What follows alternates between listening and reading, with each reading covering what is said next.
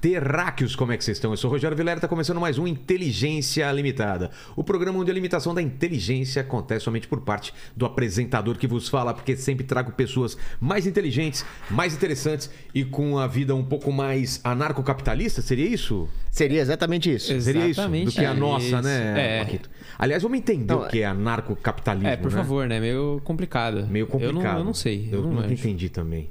O Cogos vai, vai explicar pra gente. Como vai ser a participação do povo hoje? Ó, galera, hoje é o seguinte, hoje a gente vai dar aquele, aquela preferência pros nossos membros. Então, se você quiser mandar um superchat aí pra gente, quiser ajudar Aquela nós. força. Exatamente, pode mandar aí.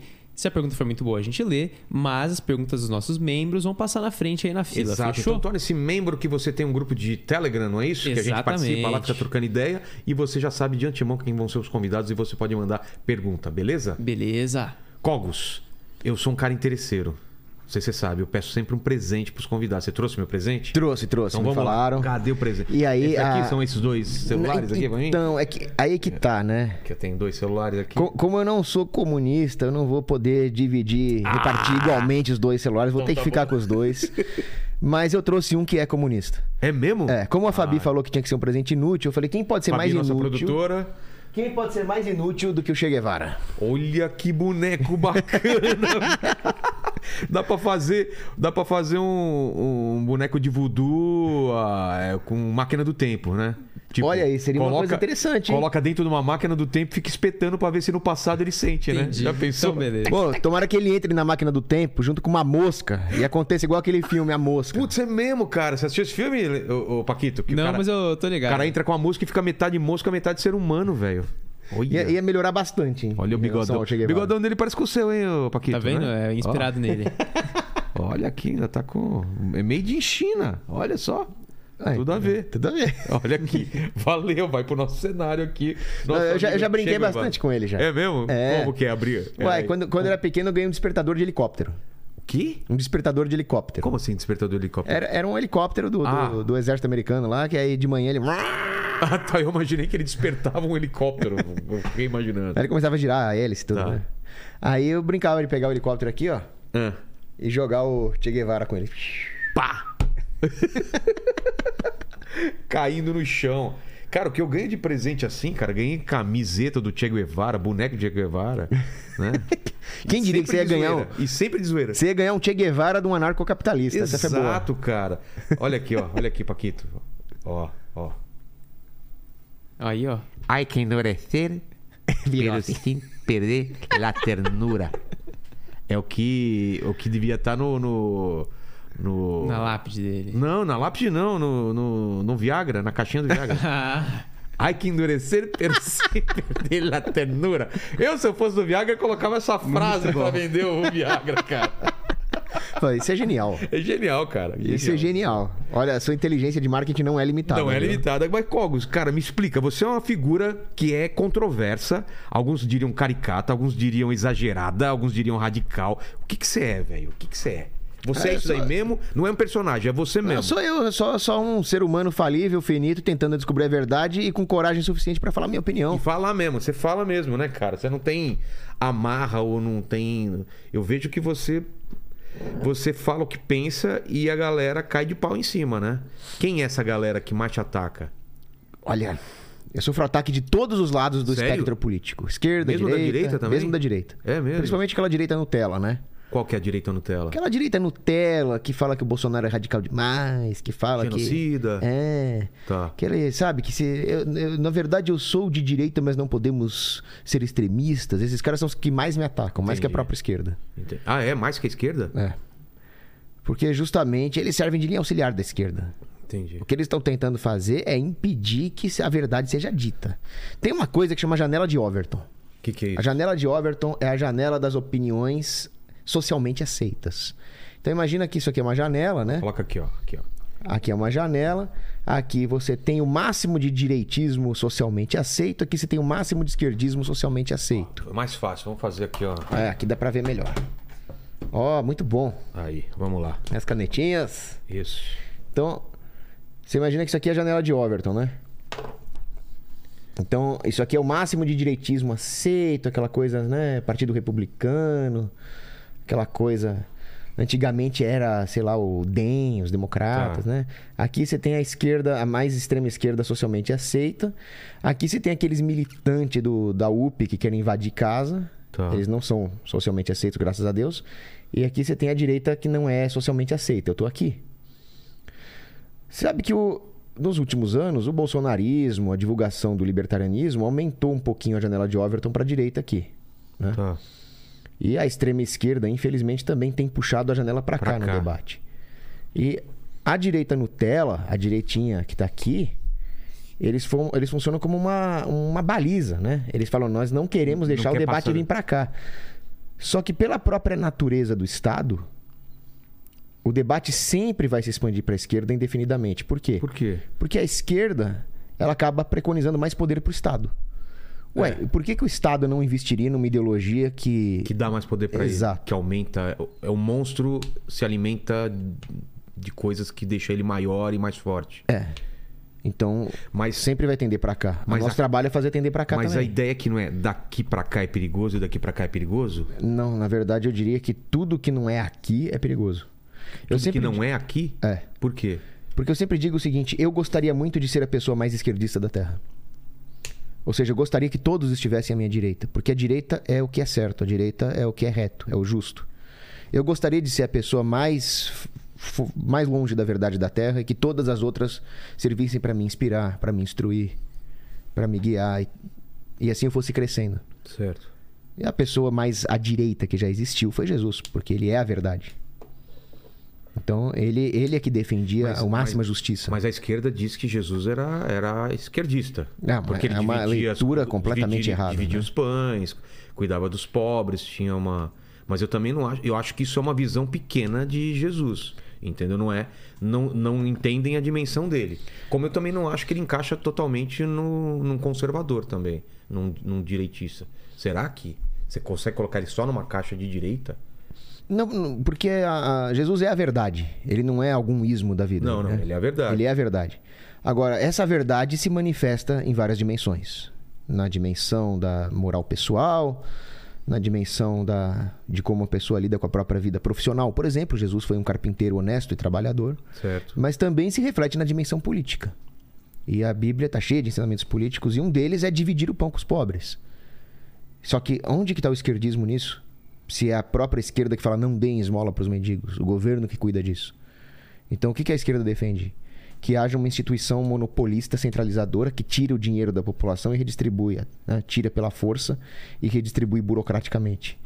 Quando na verdade a função de dar esmola, ela tem primeiro uma função espiritual que é a caridade e a solidariedade tendo efeito na alma humana. Então, sim, devemos ajudar os pobres, dividir o pão voluntariamente. É isso que a esquerda não fala. Não é o governo tirando e fazendo política pública, porque a função principal não é nem a distribuição em si. A função principal é a virtude, é a alma da pessoa. Salvar a alma, inclusive do rico que está ajudando o pobre. Mas isso, Despertar no pobre é gratidão. Mas isso é na teoria. A gente adoraria que fosse assim, mas na prática não acontece. Não, Existem pessoas passando acontece. necessidade, passando fome. E aí, como que faz? Aí o governo tem que. O Estado tem que intervir. É, Eu diria que não, porque se o governo intervém, ele diminui a caridade, né? Porque eu, eu já vi muita gente falando, eu não vou dar esmola porque o governo, eu já pago meus impostos, o governo já faz isso. E ajudar os pobres não é função do governo, é nossa função. É função de cada pessoa que tem condição de ajudar. Mas as pessoas não são muito individualistas e não fariam isso? Algumas são, outras não. Mas não é a função do Estado criar uma sociedade perfeita. Por isso que eu fico meio nervoso quando alguém chega pra mim e fala que o anarcocapitalismo é uma utopia. Porque o anarcocapitalismo ele não pretende resolver todos os problemas da Terra e criar uma sociedade perfeita onde não haja mais pobreza e onde todas as pessoas se comportem bem. Essa não é a função do, que, que é o do anarcocapitalismo. A ideia do anarcocapitalismo é resolver um único problema da sociedade, dentre milhões que existem. Esse problema é o mau emprego da violência. Mau emprego da violência? É, não é pacifismo. Mas a violência ela tem que ser empregada contra malfeitores, contra desordeiros, bandidos, invasores, inimigos em guerra. Ela não serve para ser aplicada para fazer política pública, ela não serve para fazer engenharia social. É errado usar a violência para moldar a sociedade à imagem e semelhança de uma ideologia ou de um líder. E o anarcocapitalismo é só sobre isso. Então eu não posso usar a violência para resolver as mazelas sociais. Eu não posso usar a violência para aumentar o PIB. A violência é só para usar contra desordeiros que ameaçam a integridade da sociedade. E o que mais é anarcocapitalismo? Ele Como é- basicamente é só governo? isso. Mas e o governo? Como fica?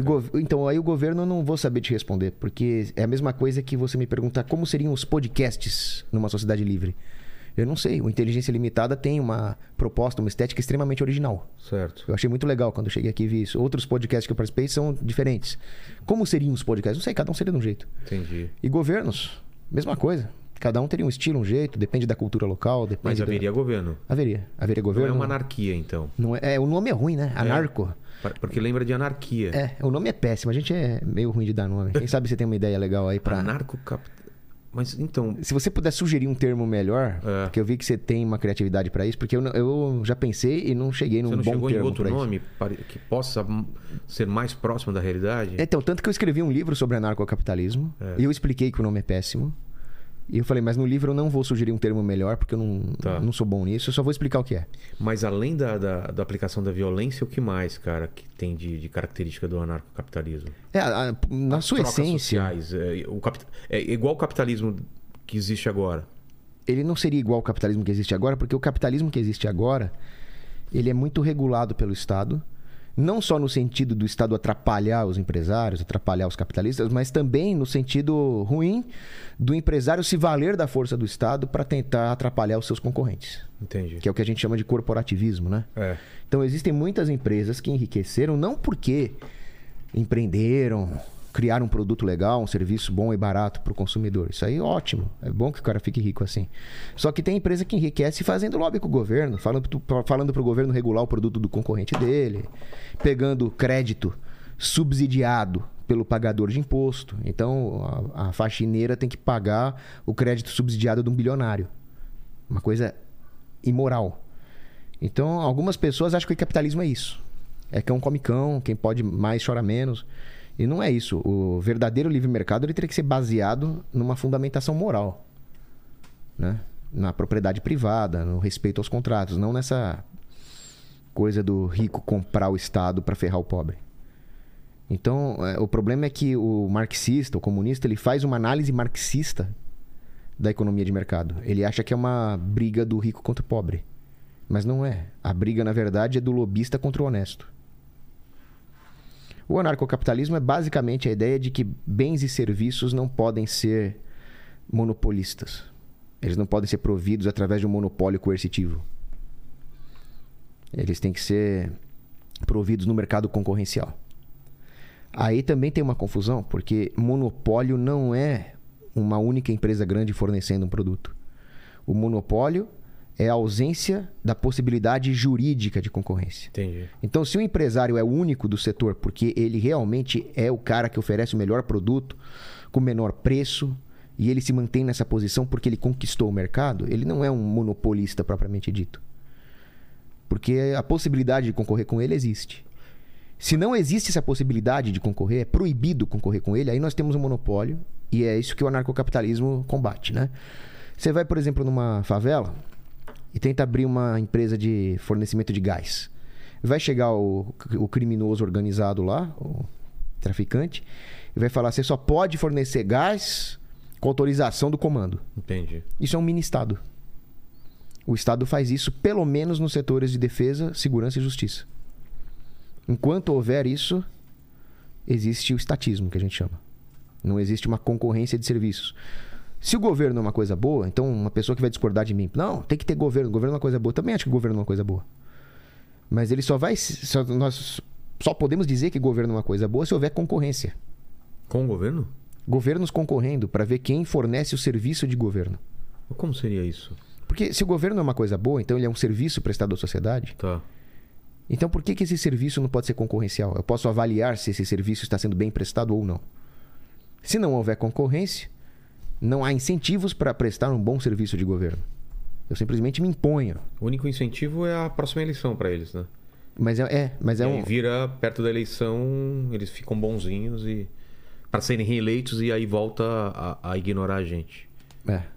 Basicamente é isso. Ou pior que isso, né?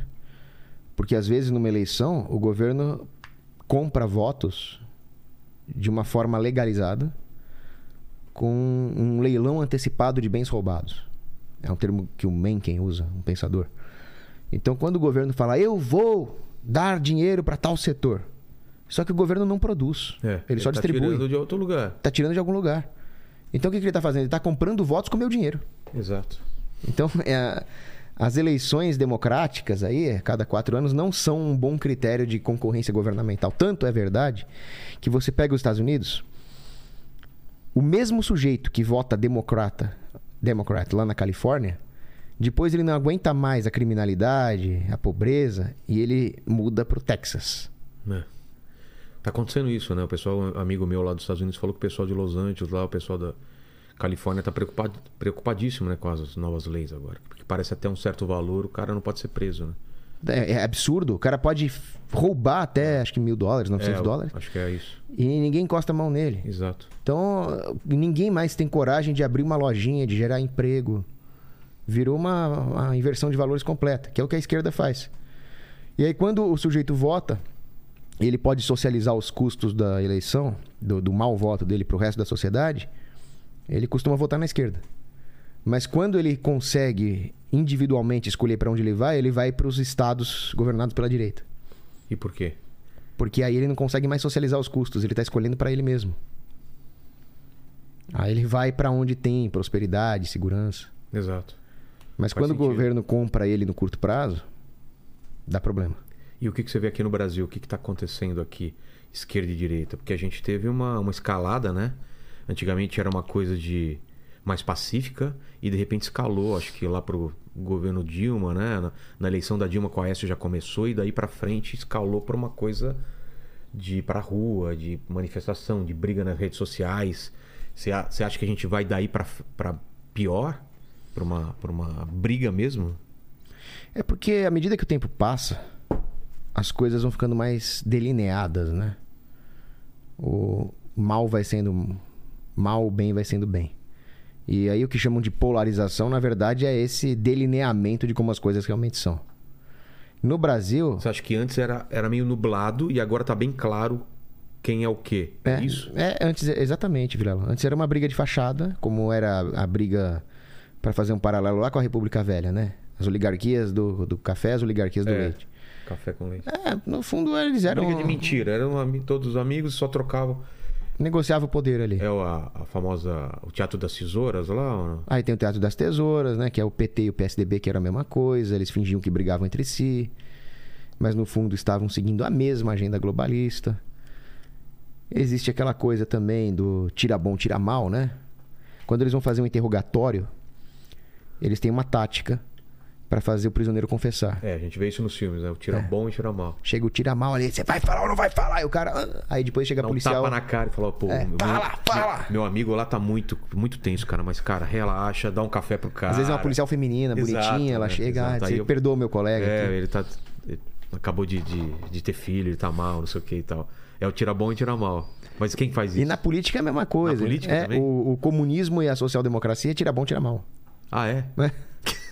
Comunismo vai lá, fuzila, mata, não sei o quê. Depois chega a social-democracia. Vamos falar de meio ambiente, vamos falar das minorias. É tira bom, tira mal. Entendi. Mas no fundo eles são juntos, né?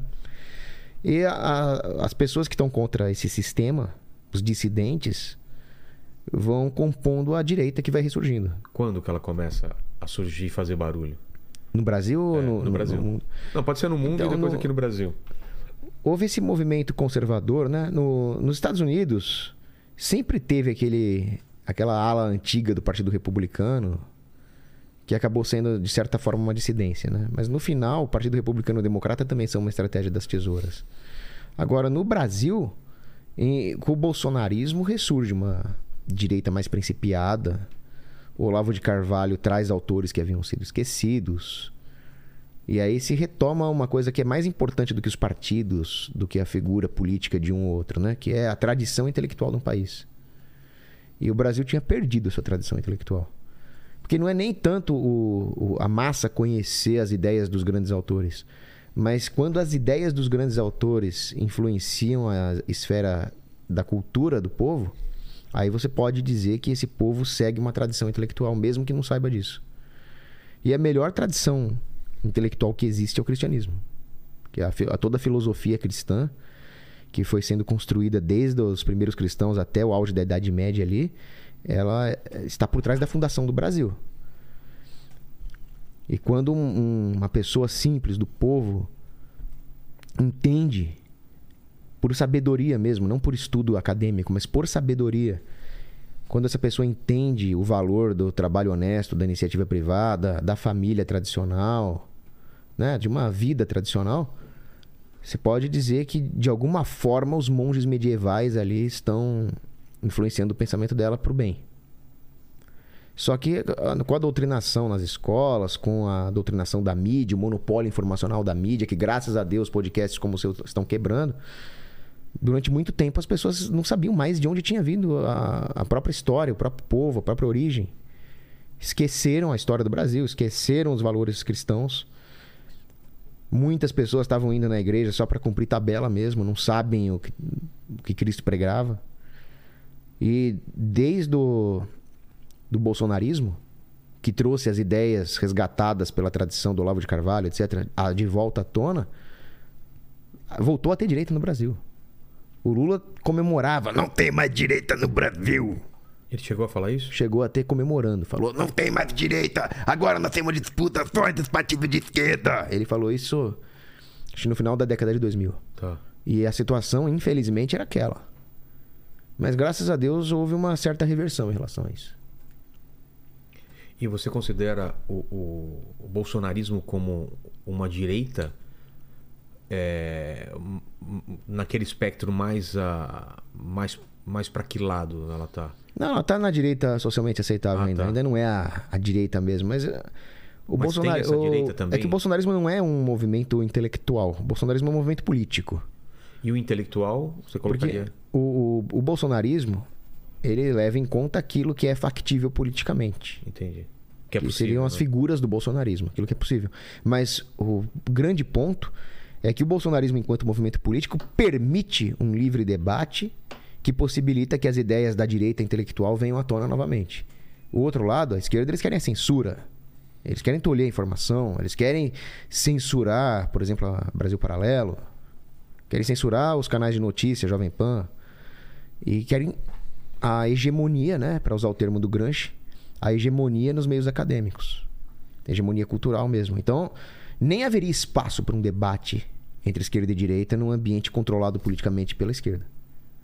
Agora, o bolsonarismo ele nos dá essa possibilidade. Essa é a grande vantagem dele. Que ele não é a verdade definitiva, mas ele permite a volta desse debate. Agora, em relação ao movimento intelectual, também não diria que é o olavismo, né? O Olavo de Carvalho, ele, é- ele tem ideias originais, mas o grande mérito dele foi ter retomado uma tradição que havia sido perdida. Que é uma tradição medieval, escolástica. Que eram as ideias políticas da, da cristandade medieval, né? E essas ideias políticas da cristandade medieval são ideias de direito natural, por exemplo. Que é um tema que se perdeu nas faculdades de direito. Nas faculdades de direito, o pessoal discute a lei como produto das convenções humanas, escrita. Mas na verdade, as leis, elas vêm da natureza das pessoas, vêm da natureza da sociedade, vêm da natureza do homem. O assassinato, o roubo, o aborto é errado não é porque um político escreveu ou porque a maioria votou. É errado porque é naturalmente errado. Contradiz a natureza humana a ideia de matar um bebê dentro do ventre, por exemplo. Ah, onde é que está escrito isso? Não precisa, não precisa estar escrito. É intuitivo que matar a própria prole é errado. E aí as leis humanas têm que ser baseadas nisso. O problema é que quando termina a Idade Média, a humanidade é, perde isso de vista, né? Por quê? Porque a ideia na, na Idade Média era que a vida da sociedade fosse pautada pela cultura religiosa das comunidades.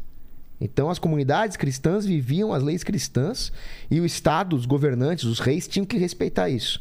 A hora que começa o relativismo e a religião sai da vida das pessoas, aí quem substitui a moral natural religiosa? A canetada do Estado. Aí o Estado começa a, a- a instituir as suas próprias leis como substitutos da ordem natural.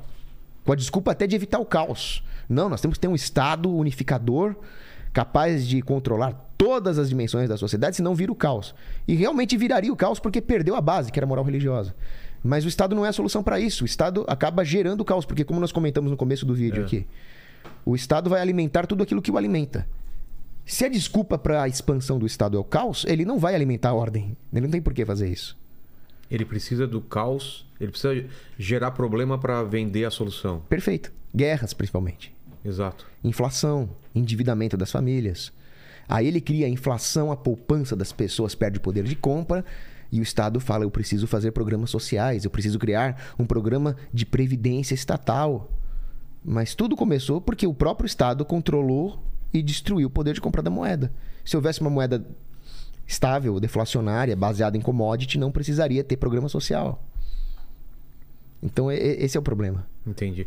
Mas você acha que o conservadorismo está sempre é, baseado no, no cristianismo?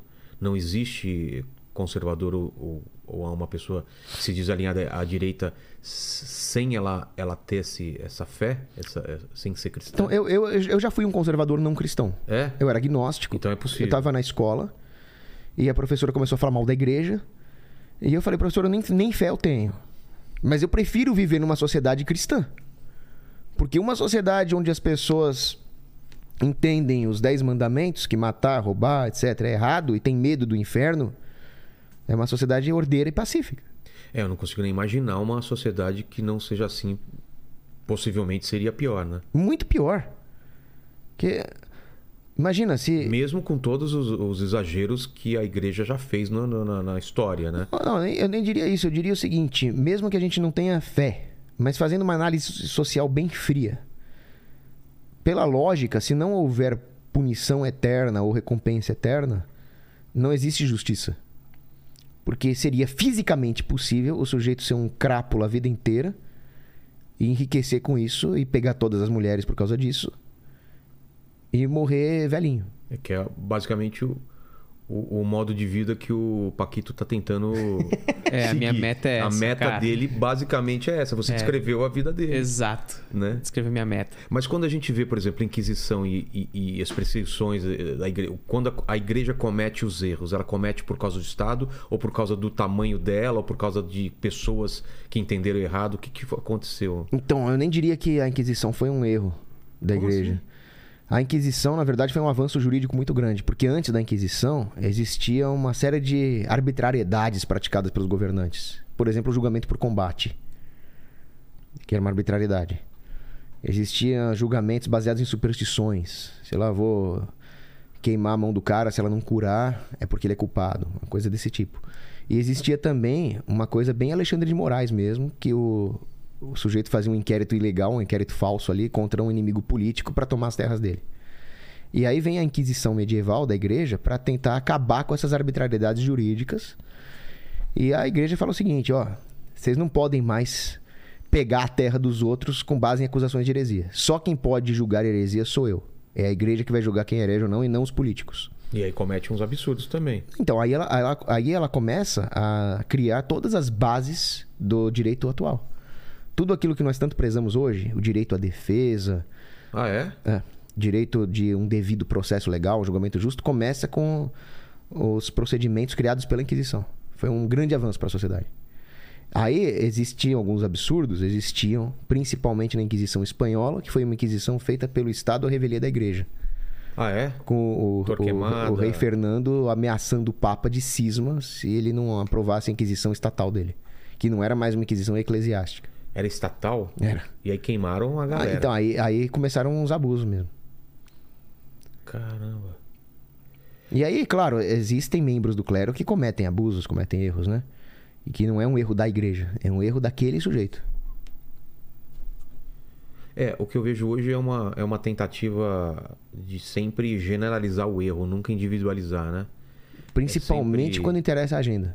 É. É- é o que eu sempre falo, O erro do racismo não é da pessoa que foi racista, é do racismo estrutural. É. O erro não é o cara que foi escroto com a mulher, mas sim do machismo estrutural. Você tira a culpa do indivíduo, que deveria ser o certo, e joga em toda a sociedade e aquele cara já não tem mais culpa. Isso eu acho muito errado, entendeu? Perfeito ponto. O. O. o... Que era o nome dele? O cara que escreveu Bando de Idolatria? Não sei quem é. Quer que o. Esqueci o nome dele agora. pesquisa. Acho que era Pesce. É o Pa- o Paquito. Bando de idolatria. É, Pesquisa pra Pesce. gente, por favor. Ele escreve nesse livro que a banda de idolatria se baseia nisso. que o criminoso, estuprador, assassino não é culpado do crime, a culpa é da sociedade. e Sociedade das, que corrompeu ele. e da- é, das, das injustiças estruturais, Isso é do muito perigoso, é capitalismo. muito perigoso. Então não existe mais responsabilidade individual para esses caras. Ah, você achou? Achei. É Bandidolatria e Democídio, o livro do Diego Pesce. Diego Pesce. É, ele fala exatamente isso no livro. E aí é interessante, né? Porque o bandido pode fazer o que ele quiser. Pode punir a vítima e a culpa é da vítima. Porque a vítima perpetua essas injustiças sociais ali. Então eles conseguiram que a culpa fosse da vítima e não do bandido. Eles conseguem inverter todos os valores. É, o que eles fazem com a sociedade é. Tá bom, isso é o que acontece. E por que você acha que eles fazem isso? É uma estratégia? É, é uma estratégia de criação do caos mesmo. Ah, é? Criação do O- caos. A escola de Frankfurt pregava isso. O Marcuse, o- esses caras, Horkheimer, eles constataram que o Marx errou na análise social. Karl Marx falava que a revolução tinha que começar do povo. E aí teve as variações, né? O Mao Tse Tung achava que era do camponês, o Lenin achava que era nas fábricas, mas independentemente, os marxistas falavam: não, o povo vai fazer a revolução, o proletário. Só que não tem nada mais conservador que o proletário. Ah, é? O trabalhador, o camponês, ele é religioso, ele quer família, ele é- sabe que roubar é errado, ele não gosta de bandido. Você chega numa favela, ninguém na favela gosta de bandido. Quem gosta de bandido é intelectual de esquerda que mora em condomínio fechado. E essa análise social do Marx falhou, veio à escola de Frankfurt e constatou que quem ia encabeçar a revolução não era o proletariado, era o lumpen proletariado, que não é o trabalhador, mas é a parte degenerada da sociedade. Então seria pessoal bandido mesmo, corrompido, depravado de alguma forma. Então eles sabem que o crime organizado está a favor da revolução. Tanto é que o, o Lula tem maioria nos presídios. E é por isso que a esquerda gosta de soltar os bandidos e inverter os valores na sociedade. Porque depois esses mesmos bandidos que vão compor o crime organizado vão conduzir, vão encabeçar a revolução. Que revolução é essa? A revolução social de destruição das bases da sociedade: família, igreja e propriedade privada. Que são as três coisas que a esquerda mais odeia. Por que isso? Porque todo o discurso da esquerda é um discurso de igualitarismo. Por quê? Porque é a melhor desculpa que eles têm para arrasar a sociedade. Uma floresta igualitária se chama deserto. A única maneira de tornar todas as árvores iguais é matando todas as árvores. Aí o deserto é só areia. Exato. Então eles vêm com essa desculpa de vamos ser iguais. E eles e aí eles eles têm tanto ódio do mercado e da igreja, e da família, por quê? Porque quando eles vêm com esse discurso de que a desigualdade oprime, o mercado, a igreja e a família automaticamente refutam tudo isso. Porque no livre mercado não interessa se você é negro, branco, hétero homossexual, interessa o produto que você vende. E também não interessa se você vende mais, se você é mais rico, se você tem mais lucro. Interessa é que no livre mercado os dois lados da troca saem ganhando. Então todo esse discurso de ah, o oprimido e o opressor daqui, aquela coisa do Paulo Freire, é desmantelado pelo livre mercado. Mesma coisa na religião. Na religião, Deus dá dons desiguais para cada um. Alguns são profetas, outros têm o dom da cura, outros não têm dom nenhum. Mas o que importa, no final das contas, é a santidade da pessoa. Você entra numa igreja, tá lá o rico, o pobre, o branco e o negro no mesmo banco diante do rei dos reis. E a esquerda odeia isso. E na família também. Na família você tem hierarquia, tem desigualdade, tem o papel do homem, tem o papel da mulher, tem a obediência do filho. Só que isso é bom para todo mundo dentro da família. O homem sai ganhando quando ele se sacrifica pela mulher, a mulher sai ganhando quando ela é submissa ao homem, o filho sai ganhando quando ele é obediente aos pais, etc. E a esquerda vê aquilo e fala: bom, mas essas três instituições destroem todo o nosso discurso, toda a nossa dialética. Então eles querem destruir a igreja, o mercado e a família.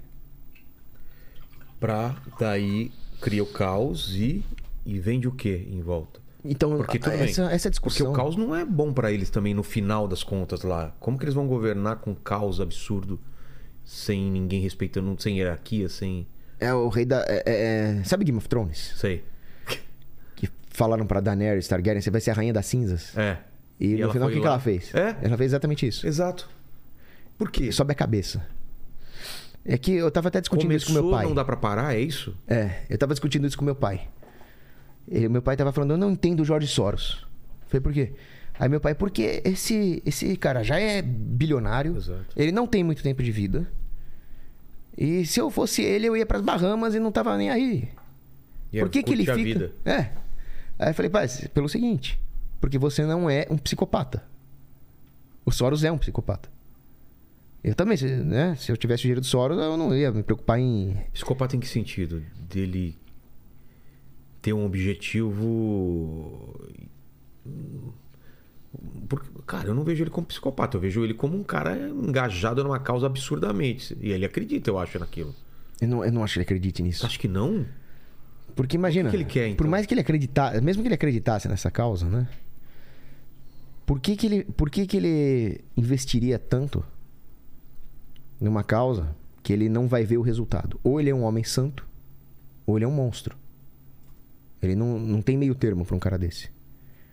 Agora, se ele fosse um homem santo, ele não teria a história de vida que ele tem. Qual que é a história O dele? primeiro emprego dele foi denunciar judeus pros nazistas. O quê? E ele fala que foi o melhor emprego que ele já teve na vida. Então, um cara que dedica a vida inteira dele a uma causa cujos frutos ele não vai ver, porque ele vai estar morto, ou ele é santo, ou ele é um monstro. Santos não entregam judeus para nazistas, logo ele é um monstro. É uma inferência lógica. E todas as agendas que ele faz são agendas de destruição. Ou, muitas vezes ele destruiu a economia de países inteiros para lucrar. Isso também não é a atitude de um homem santo. Então, qual a explicação? Ele não está nem no extremo santo, aquelas freirinhas que dedicam a vida para o bem, nem ele está nessa grande massa humana que ora faz o bem, ora faz o mal, muitas vezes por alto interesse. Ele está realmente num espectro de maldade pela maldade. E aí eu falei pro meu pai, ele não tá mais no nível de um cara que quer dinheiro, nem mesmo no nível de um cara que quer o poder pelo poder. Ele quer o mal pelo mal. É o mesmo processo de ação do demônio. O demônio já está condenado. Ele não tem salvação. Não vai ter redenção pro demônio. Então por que, que o demônio não, não desencana? Ele já está derrotado. Isso ele, eu nunca entendi. ele quer. Por que, que ele insiste tanto se ele tá derrotado e por que, que ele quer tanto encher o saco de Deus, assim, sabe? É, Ele quer destruir o máximo que ele puder. Ele quer levar o máximo de gente pra junto dele. Opa, Kito, mas Pra você não para hoje, fica pra lá e pra cá, cara. O que que tá acontecendo, cara? Tá- O, o- o demônio quer o mal pelo mal. Ele odeia a criação. Ele é um, um derrotado birrento que quer estragar o máximo que ele puder. Aí eu penso o seguinte: no meio do caminho, existem pessoas que são cooptadas a colaborar com o mal pela ganância. Existem pessoas que vão pelo dinheiro. E muitas delas são movidas pelo dinheiro, acabam se corrompendo na política, por exemplo, por dinheiro. Outras já têm dinheiro, como o Dória, e eles fazem o que fazem por pura sede de poder. Se bem que o Dória eu já acho que é pior. É. O Dória já tá no nível. Ele é um Soros sem o mesmo sucesso do Soros, né? Você tretou com Dória, é pesado, né? Tretei, já vou falar disso. Depois a gente fala disso. Mas aí que tá. Tem um nível que não é mais dinheiro nem poder. Tem um nível que é que o cara já tá tão afogado no mal que ele age igual ao demônio. Ele já tá perdido e só quer perder o máximo de gente possível. Levar junto com ele mais, o máximo de, de pessoas. Eu acho que eu acho que esses caras, eles têm inveja das pessoas comuns. Porque assim, você pega um cara que nem o Dória, o Dória pode ter dinheiro, pode ter mansões, pode ter tido poder, agora nunca mais vai ter, né? Bem feito. Mas tem uma coisa que o Dória nunca, nunca vai ter. Ele nunca vai ter amor verdadeiro, ele nunca vai ter amizade verdadeira, ele nunca vai ter nada real na vida dele. E ele tem ódio do homem que ganha um salário mínimo, mas tem uma, um amor verdadeiro, uma amizade verdadeira. Porque- Porque esse homem que ganha um salário mínimo, que come farofa, que passa apertado, ele tem uma felicidade que esses caras nunca vão ter. Isso é verdade. E aí o ódio que eles têm é incontrolável. Então é nesse nível. Nós estamos lidando com, com psicopatas mesmo. E, Dó- e o Dória, qual foi a treta? O Dória é um dos piores que tem. A única coisa, a única coisa boa é que o Dória não tem o poder que o Soros tem, porque ele é burro. O Soros é um gênio. Mas ele tava como candidato à presidência, né? Que desistiu, mas Ele, ele, ele- poderia ter, né? Pra você ver como ele é orgulhoso e megalomaníaco. Ele achou que ele teria alguma condição de concorrer à presidência. Pra você ver como ele é burro. Porque a- na maldade dele, ele não consegue nem mesmo ser realista. Um sujeitinho que nem o Dória, que nunca mais vai ser vereador de, de Valinhos, ele achou que ele podia ser presidente. Não, é- é- é idiota mesmo. Agora, o que ele fez com a cidade de São Paulo... E, e a gente tá conversando antes de começar aqui, ele é amigo da sua família, inclusive. né? Não. Ele, ele já foi. Ah, já foi. É. Mas aí as famílias romperam. Ah, tá. Por causa disso. Por causa disso, por causa da imundície toda dele. Tá. Porque a, a- quando, quando eu era moleque, eu não tinha as noções de economia política que eu tenho hoje. Então eu não sabia que aquele negócio que ele tem lá, o LEAD, é na verdade uma máquina de fazer lobby. O que, que é o lead? O LEAD é, um, é um- uma organização que o Dória chefia, que você pensa que é uma organização para fazer networking de empresários, uma coisa honesta, e não é. Aquilo lá é para fazer lobby mesmo. Aquela coisa corporativista que a gente estava começando no, no começo do vídeo. Mas quando era moleque eu não tinha essa noção. E aí ele fazia as festinhas lá do LEAD, a minha família ia. Eu era molequinho lá, com eh, 13 anos, ia lá, jogava bola, me divertia. E aí as nossas famílias eram amigas, tudo. Aí quando eu, depois que eu comecei a estudar, tudo, e ele entrou na política, eu vi o quão imundo ele é. E aí fui estudar a história pregressa dele, a, a sujeirada que ele fez na Embratur, que eu não posso falar para não tomar outro, outro processo. O próprio esquema de lobby que tem no LEAD. Ou seja, um sujeito imundo. E aí ele foi ser prefeito. E depois, no meio do mandato para prefeito, ele foi sair governador. Infelizmente ganhou. E aí ele mostrou a verdadeira face dele. Um sujeito que foi um dos piores prefeitos da cidade.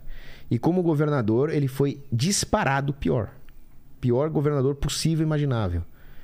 Ele faliu 70% do pequeno comércio em São Paulo. Um monstro sem empatia.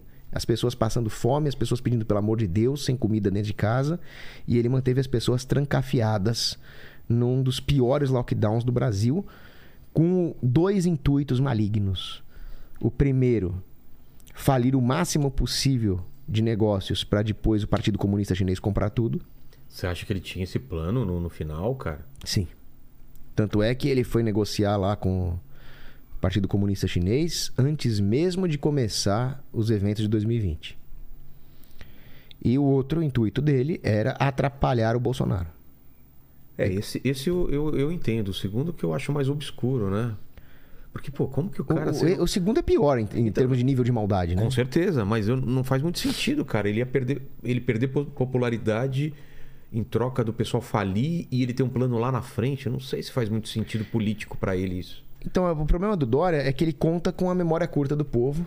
Só se for, né? É, mas eu acho que a memória curta do povo é uma coisa que tá acabando. Também acho. Porque os veículos independentes, os livros, os podcasts lembrando, vão é. sempre lembrar. Exato. E o- a memória curta do povo era uma realidade de quando a imprensa grande controlava toda a informação. O monopólio informacional, que é uma das piores coisas que existem. Graças a Deus, nós quebramos um pouco desse monopólio informacional. E as pessoas É vão, no futuro, ter acesso a tudo que aconteceu durante esse tempo. Por isso que eu espero que a educação dos jovens se dê nesse sentido, de relembrá-los da história. Mas tua quebra foi quando você foi pra rua e falar contra o lockdown e aí, É. aí teve processo, é isso? Teve, teve uma briga feia. O Dória queria me processar e me prender preventivamente. Porque quando ele trancafiou a cidade, algumas pessoas saíram às ruas para protestar contra o que estava acontecendo. E eu fui uma delas. Fomos até a porta da casa do Dória e fizemos os baladórias. Baladórias? O Baladórias. que, que era isso? Era a balada do Dória. Ah, tá. Levamos lá aparelho de som. O pessoal levava até churrasquinho ali. Bebida, churrasco. Falou, bom, já que o Dória proibiu as festas, exceto pra família dele, porque ele fazia umas festanças no meio do lockdown, né? Ah, é? Hipócrita, sem vergonha. Isso ele fazia. Fazia? Fazia umas baita de umas festas. Aquela que filmaram lá? Tipo é aquela que daquela- filmaram. E a, a vizinha denunciou e aí ele quis processar a vizinha, porque ele é um ditador pior que o Xandão. Mas a- Ah, aqui nós. dessa filmagem. Pensei que você estava Ah, falando daquela do- outra filmagem. Ah, não, e teve aquela outra também. É. Ah, bom, de- de- depois do, do Bob Jeff, eu tô com. Eu tô cheio de coragem agora. Mas e aí? Aí você E foi aí? fazer essa manifestação. Fizemos baladória, aí eu ligamos o som no último volume na, na madrugada Aí na porta da casa dele, aí chegava o choque. Tem até uma passagem engraçada que chegava o choque pra. Cumprindo ordem de proteger o Dória, né? É. E nós éramos manifestantes contra o Dória. Aí fora a Dória daqui, a polícia protegendo a Dória de lá. Mas as coisas ficaram tão rotineiras, porque não tinha mais nada na cidade, só tinha os baladória mesmo. É, os caras já sabiam E aí que. a gente ia lá toda noite, todo fim de semana. Chegou um ponto que eu chegava lá, tava o major, que era o comandante do destacamento de choque e protegeu o Dória. Aí eu chegava lá, ô, boa, boa noite, Major Daniel. Ele, boa noite, Paulo Cogos. Fora Dória, Dória é vagabundo, sei o quê. Até amanhã, Major Daniel. Até amanhã, Paulo Cogos. E aí no outro dia mesma coisa. Bom, aí num desses dias aí, a gente fez um caixão. Putz. Meu Deus. Dentro do caixão, nós colocamos uma foto. Dentro do caixão, não, né? Assim, por fora, como se fosse o Dória lá dentro. Colocamos uma cara do Dória. Aí colocaram uma suástica nazi, a foice martelo comunista. Caralho, vocês misturaram tudo de ruim no, no, no negócio. É, e aí colocamos o enterro das ideologias totalitárias. Estávamos enterrando o dorismo, o nazismo e o comunismo. Peraí, tudo de ruim eu falei da, da suástica e do, do símbolo comunista. É, é. Tô falando da foto do Dória, É, tá? Não vamos confundir aí, tá? Não, não falando que ele é Ah, o Vila- super o- bonito também. Não, mas- ele é lindo, pagou hambúrguer pra gente É. aqui, né? O Vilela tá falando do comunismo e do nazismo, não tô falando do comunismo, nazismo e dorismo. Tá, aí já é o. Aí sou eu. Aí lembra que naquela época tava o hype da música do caixão, né? Ah, do. do... Que era Tô os dançarinos de Gana. É. Aí nós pegamos aquele caixão com a foto do Dória lá e. Vocês provocaram também, né? Os caras levaram. E aí era o enterro das ideologias totalitárias. O que, que é isso? É um enterro, Não, não, é pra, pra ele. É, uma... é um enterro político, né? Aí o Dória, covarde do jeito que ele é, falou: Olha, ele está fazendo apologia do meu assassinato, me colocando num caixão. Ele não viu que era um enterro político. Aí ele quis me prender e me processar por fazer incitação à morte dele. Call to Ele é- action. eu não sei se ele é Galera. mais burro ou mais desonesto. Porque nós falamos enterro das ideologias totalitárias, né? Enterro político. Aí ele quis me prender, quis me processar. Ele é do mal mesmo. Ligou me ameaçando. Não ele, mas mandou os assessores ameaçarem a minha família. E o que, que deu no final das contas? Ameaçaram de, de muita coisa. É mesmo? É. Até aquela coisa que. Você sabe como é que o, Mas o pediu socialismo desculpa no- atua, no né? final das contas. Não pra ele. Pra quem que você pediu? Então, aí orienta- o advogado falou pra eu pedir desculpa pra ele. Eu falei, desculpa pra esse filho da mãe, eu não vou pedir mais nunca na minha vida. Aí eu fiz um vídeo assim. Se a família do Dória entendeu que eu estava ameaçando eles fisicamente, eu peço desculpa. Mas eu vou continuar fazendo a minha oposição política. Entendi. E aí eu pedi o impeachment dele, assim, ó, eu vou lutar contra ele. E digo mais, né? Se eu tivesse, se Deus me desse a oportunidade na vida, eu vou tentar botar ele na cadeia, investigar, colocar uma CPI. Um Você dos que- sonhos você que eu tenho na que tem minha vida é ver esse calcinha maldito dentro de uma cadeia, apodrecendo nessa cadeia. É mesmo? Você acha que tem coisa ilícita, coisa que ele fez? Se tiver, nós vamos pegar e ele vai pra cadeia. Sonho da minha vida. Esse cara merece pagar caro aqui ainda. Que não adianta depois ele pagar no inferno. Eu quero ver ele pagar aqui. Eu sei que a justiça depois vai ser feita, mas eu quero ter o gostinho de ver ele pagando aqui também. E o Dória vai pro inferno, na sua opinião. Sem dúvida. Cara desse não se converte mais, não. Tudo bem, nada é impossível pro Espírito Santo. Mas eu nunca, eu não lembro se ele falou. Ele, ele tem uma religião ou não? Ele tem uma fé? Ele é daqueles caras que em época de eleição finge que é católico, ah, sabe? tá. Aí ele, ó. "Ah, ah, ah, olha eu na missa aqui, ó. o cara tentou tirar antes de Cristo e depois de Cristo dos livros didáticos. Ah, é? Não, Sim. não é possível. Um- Essa informação procede? O cara é, o cara é um monstro. O cara é um demônio na Terra. Paquito, você que sabe de tudo aí. É, então, é. não- Essa eu não sei. Pô. Infelizmente. Caramba, ele... como que ele fez isso? Ele falou: vamos tirar o a C, DC e vamos colocar era comum, antes da era comum, Nossa, coisa eu não assim. sabia disso. Não. O cara tem ódio de Cristo. Mas na época de- mas ele é tão psicopata e cara de pau que em época de eleição ele consegue fingir que tá indo na igreja, né? Ele deve fazer um esforço muito grande. Porque no caso dele deve ser igual aquele molequinho lá, o, do- da profecia, sabe? Qual? Daquele filme A Ah, Profecia. assisti. que o, o molequinho é o anticristo, né? Sei. Aí ele nasce numa família de diplomatas, aí eles têm uns eventos, né? E aí tem um evento numa igreja que tá lá, todo o governo britânico lá. Vamos, vamos na igreja. O moleque. Começa a manifestar. É, ele tem horror às coisas sacras. Ah, tá. o Dória deve ser assim. antes de. Né, antes- Chega a assessoria dele, Dória, a gente tem que fingir que é cristão. Vamos lá na igreja pra pegar a volta de cristão otário? Cara, só tem, a gente só tem lembrança boa do Dória, né? Ele veio aqui, foi legal com a gente. Ele deu uma, deu uma calça apertada pra gente de presente inútil. Sério? Sério. E ainda pagou hambúrguer aqui pra gente comer com a gente aqui, cara. Gente como a gente, não é? Gente como a gente. Gente como a gente. Mas tá resolvido ou ainda tá rolando o processo? Não, não, ele desse tirou- de processo já. Mas Ah, tá. a hora que eu tiver oportunidade de conseguir abrir uma CPI nele, botar Mas- na cadeia. Carreira política atua como que. Porque você falou uma época que você não, não, não queria. Eu não queria mesmo. E aí, qual- por que, que mudou de ideia? Mudei de ideia por causa do Dória. Por causa dele? Se tem um cara tão maldito na política, tem que ter alguém pra contrabalancear. Entendi. Fechar todo mundo dentro de casa, deixar as pessoas morrendo de fome, proibir as pessoas de ir à missa. É, você diz cristão. Queria proibir os cultos, queria proibir as missas. Esse cara vai arder, mas. Mas o vírus. Eu que não quero o tá no vírus não dia do- sabe se é missa, se, é, se não é missa, né? E- Ah, Não, mas pelo amor de Deus, mesmo se fosse um vírus mortal, se fosse uma praga mesmo, aí é mais um motivo pra ter missa. Entendi. Porque se as pessoas estão em risco de morrer, elas têm que ter acesso aos sacramentos. Mas não vamos nem entrar nesse ter- assunto, né? Qual- É, tem que ter a saúde espiritual na, na, na peste, na peste bubônica lá na Idade Média. Negócio pesado mesmo. Tá. Mas em Os relação, caras iam lá ministrar mas, mas em sacramento. relação à política, então você tem uma, uma, uma ideia ainda de, de, de fazer alguma coisa? Qual que é teu plano? Então, eu saí deputado estadual. Tá. Aí eu tive 33.109 votos. Fui o mais votado do partido, que era o PTB. Só que, infelizmente, o PTB foi sacaneado Eu pelo não- TSE isso. e não fez Tem- cadeira. Tem mais voto e não entra, né? Tem uma regra estranha. As regras, as regras são. Que É? porque é voto proporcional, né? Funciona mais ou menos assim. Bem simplificadamente, Tá. Você pega o número de eleitores. Isso aqui é o número de votantes, né? Tá. Uma parte disso é brancos e nulos. Isso aqui você corta, fica os votos válidos. Certo. né? São as pessoas que votam em alguém ou que votam na legenda do partido. Por exemplo, o cara que votou 14, confirma, ele votou na legenda do PTB. Tá. Aí você pega todos esses votos válidos e divide pelo número de cadeiras. Então, no caso de deputado estadual para São Paulo, você divide isso aqui por 94. Tá. Aí você vai obter um número X, que é o coeficiente eleito- o quociente eleitoral. Esse quociente eleitoral é o que vai determinar quanto que tá- cada partido vai fazer de cadeira, né? Ah, tá.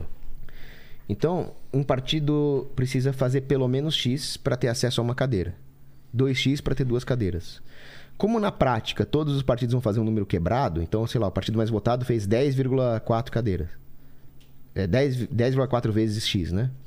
Então ele vai ter acesso a 10 cadeiras. Tá. Só que fica faltando esse 0,4. Então, primeiro eles tiram toda a parte inteira, o outro partido fez 9, vírgula Sim. tanto. Eles vão tirando a parte inteira até preencher, por exemplo, vamos supor, 90 cadeiras, que foram preenchidas dessa Sobraram forma. quatro cadeiras. Aí eles vão distribuir as rebarbas. É. Eles vão pegar essa parte fracionária e vão distribuir nessa ordem. Então, se um partido fez 0,9 cadeiras, desculpa, 0,9 co- do, Do vezes X, É. e o partido que fez 10,4 aqui, esse 10 já foi. Então eles vão comparar o 0,9 com o 0,4. Aí o 0,9 ganha. Então o partido que fez 0,9 vai pegar uma cadeira de rebarba. Entendi. Aí existe uma coisa, né? Que é a cláusula de barreira, que eles chamam. Um candidato individualmente tem que ter tido uma votação mínima para poder ter direito a uma cadeira. Isso eles fizeram para tirar aquele efeito tiririca, né? Claro. Que o tiririca teve um trilhão de votos e entrou um cara que teve voto dele e da mãe, né? Exato. E eu sou contra a cláusula de barreira, mas, enfim, infelizmente existe. A cláusula de barreira é de 10% quando existe o número inteiro, maior do que zero. E quando não existe o número inteiro, quando o partido só fez uma fração do quociente, aí cada, cada candidato tem que ter 20% do quociente. O PTB não chegou a fazer o quociente. E eu não tive 20%, eu tive eu tive mais que 10 e menos que 20. Eu tive uns 15, 16. sei lá. Então, se fosse em 2018, eu teria entrado. Entendi. Porque eu tive 10%. Só que em 2018, o partido mais mal... os dois partidos mais malditos do Brasil, que é o MDB e o PSDB, fizeram uma reforma política e colocaram esses 20% aqui como cláusula de barreira para os partidos de rebarba. Por que isso? Para prejudicar os pequenos. E prejudica os pequenos. O que, o que o pessoal não contava é o seguinte: o pessoal fez bolão de quantos votos eu ia fazer. Falaram 5 mil, outro falou 2 mil, outro falou 6 mil. Eu tive 33 mil. Então agora, para as próximas eleições, eu tenho um capital político gigantesco. E a minha campanha foi uma campanha feita às pressas, de última hora, onde eu tive menos da metade do fundão eleitoral que me foi prometido, porque o meu partido foi sacaneado pelo TSE. Mas você não é O- contra o fundo eleitoral? eu sou contra a existência do fundo eleitoral. Mas uma vez que ele existe, eu não posso deixar os comunistas se valerem dele.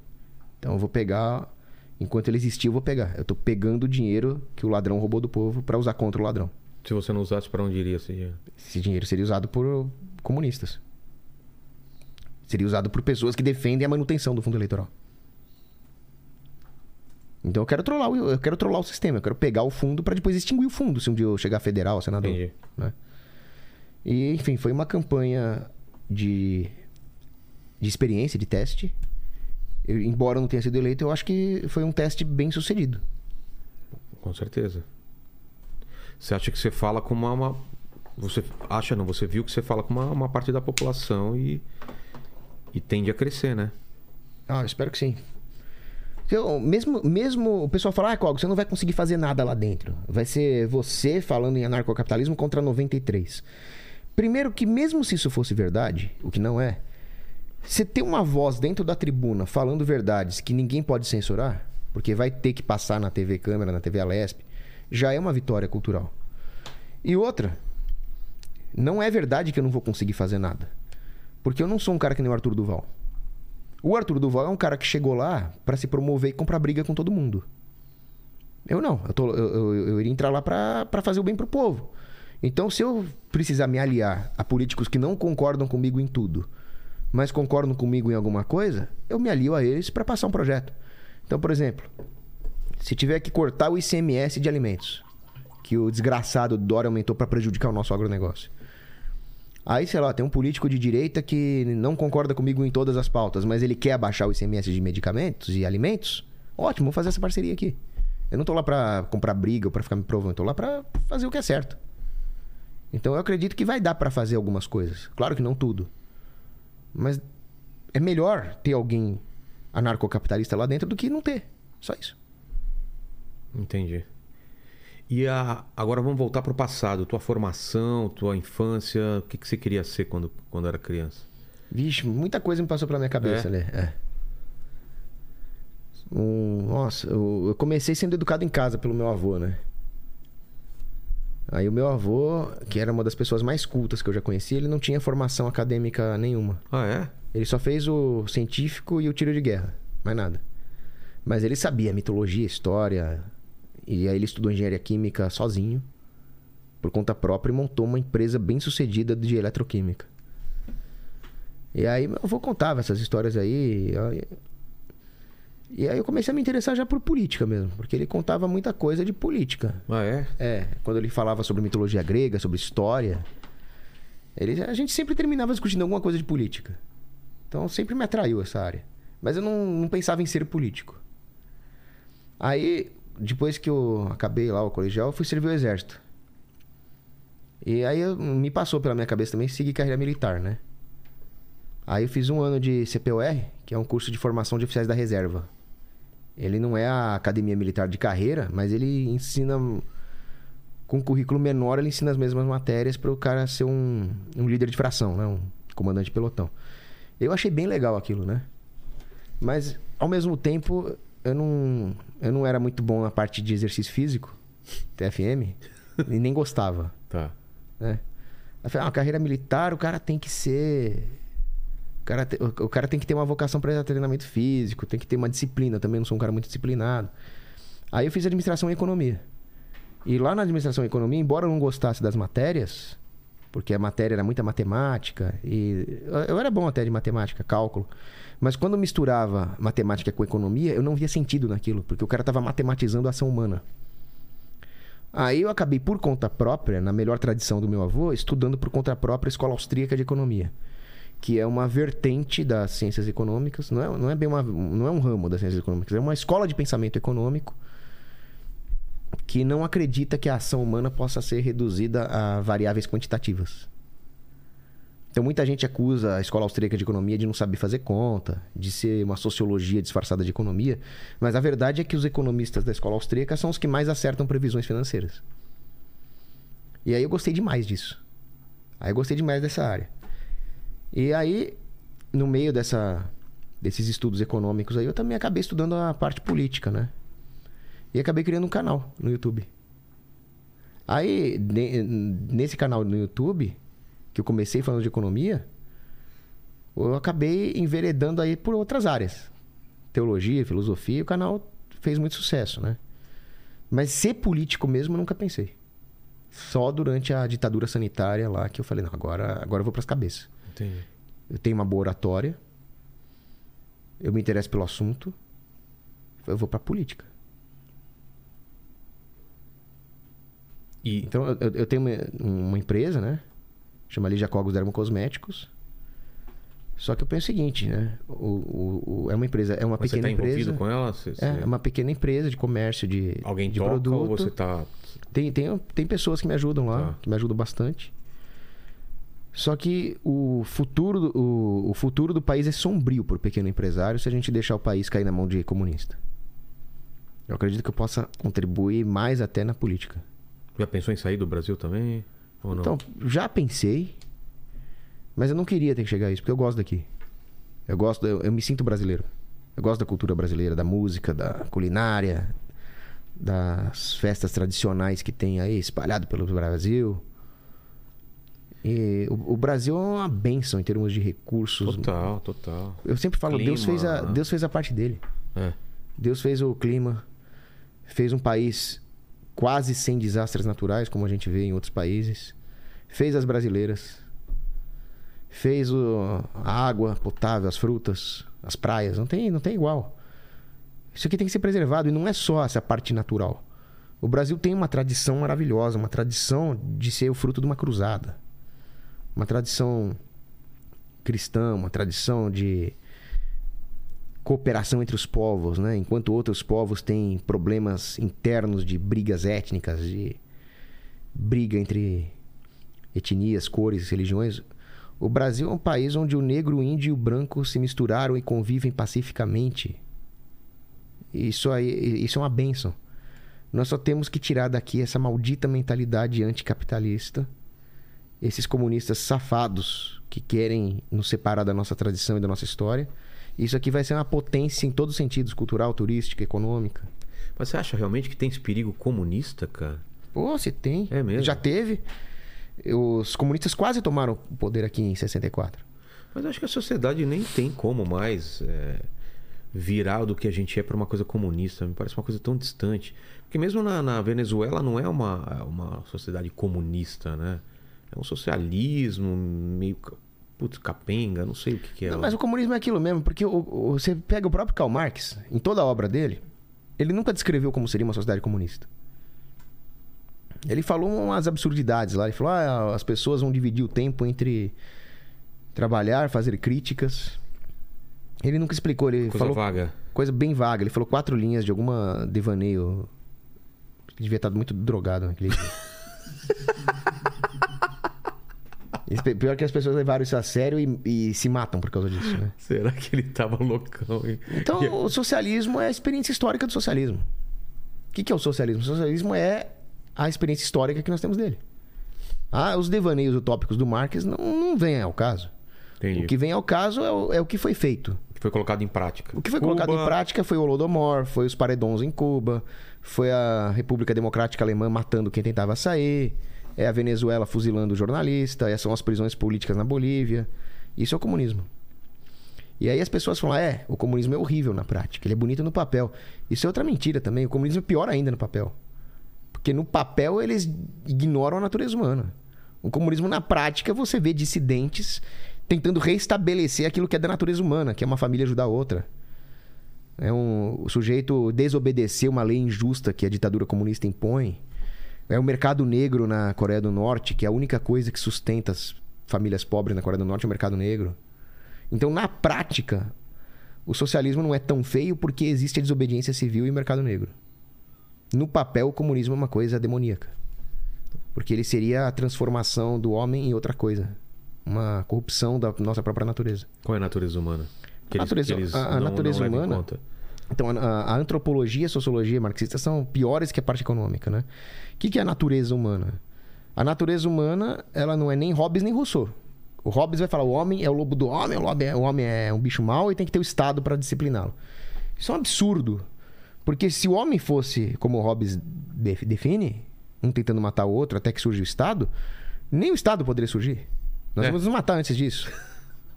Então, a, a fonte da ordem social está no espírito humano, não no Estado. Se o Estado e, e os governos têm alguma função, seria um- uma solução que a própria sociedade, que o próprio espírito humano encontra para resolver aquele problema que a gente discutia no começo, os desordeiros, os bandidos, atuando pontualmente. Por isso que eu falo, né? Se o Estado, tive- se, se o governo tivesse alguma função, seria só essa mesmo, né? De justiça, defesa. Porque, ah, mas que coisa feia. Então a função do Estado é só matar os outros? É. Porque a natureza do Estado é essa, é violência, é o cano de uma arma. Qualquer outra função, educação, saúde, você está apontando arma inocentes. Então a função seria só matar bandido mesmo. Entendi. Só que nem isso o Estado faz direito, porque ele se torna o pior bandido de todos no momento que ele tem o monopólio disso, né? Aí tem a ideia do Rousseau. Ah, o homem, é, o homem é bonzinho, é fofinho, e as instituições conservadoras o corrompem. Isso também é mentira. Se o homem fosse bonzinho, as instituições não seriam corrompidas? Questão lógica. Então, quem melhor se aproximou foi Santo Agostinho. Santo Agostinho fala que o homem ele tem uma essência boa criada por Deus, mas ele se corrompe porque ele vive numa superfície exterior afastado de Deus que está na sua interioridade. Então essa foi a melhor análise antro... socioantropológica já feita, Santo Agostinho. Aí, o que, que o marxismo prega? O marxismo prega que essa essência natural do homem tem que ser remodelada pela sociedade. Teria que se criar um novo homem, um homem revolucionário. Então, em vez do homem partir para o interior e procurar Deus, como Santo Agostinho, ele vai procurar uma saída, uma solução para os seus problemas nas instituições exteriores. Na... Ele vai tentar criar uma superestrutura social a partir dos modos de- da mudança dos modos de produção, na visão marxista clássica. Ou ele vai tentar ir direto para a superestrutura, na visão gramsciana. Mas o fato é que toda a sociologia marxista ela é o exato oposto de Santo Agostinho. Em vez de ir para Deus que está no interior, ele vai para as ideologias, para as utopias que estão fora. É a coisa mais demoníaca possível. Ele vai para o mundo em vez de para Deus. Entendi. É, é- é- o comunismo é bem pior no papel. E na prática, o socialismo é matança, é fome, é fuzilamento, mas aquilo que Deus criou, aquela, aquela essência boa, o comunismo não vai modificar. Então, no meio de todas aquelas coisas que a esquerda impõe, no final, uma família vai ajudar a outra e desobedecendo as leis do governo comunista.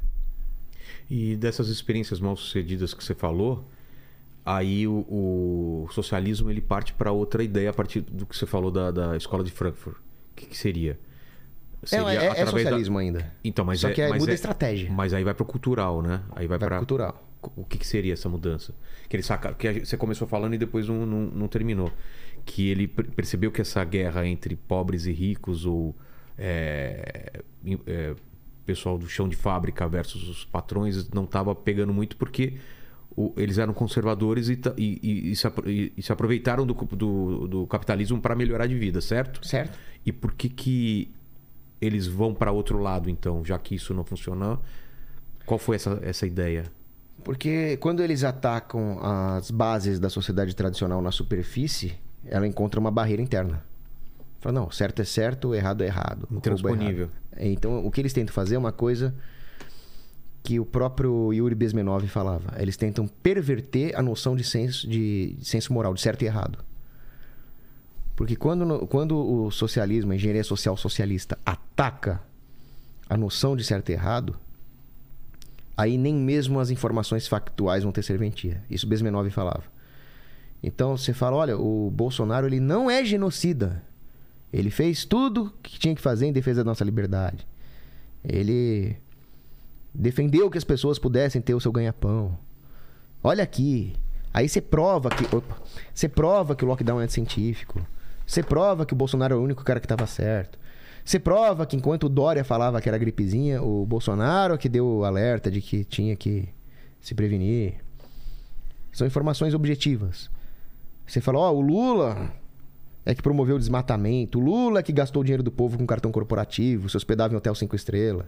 O Bolsonaro economizava, se hospedava em quartel. O comunista vai ver aquilo e vai. Fora Bozo!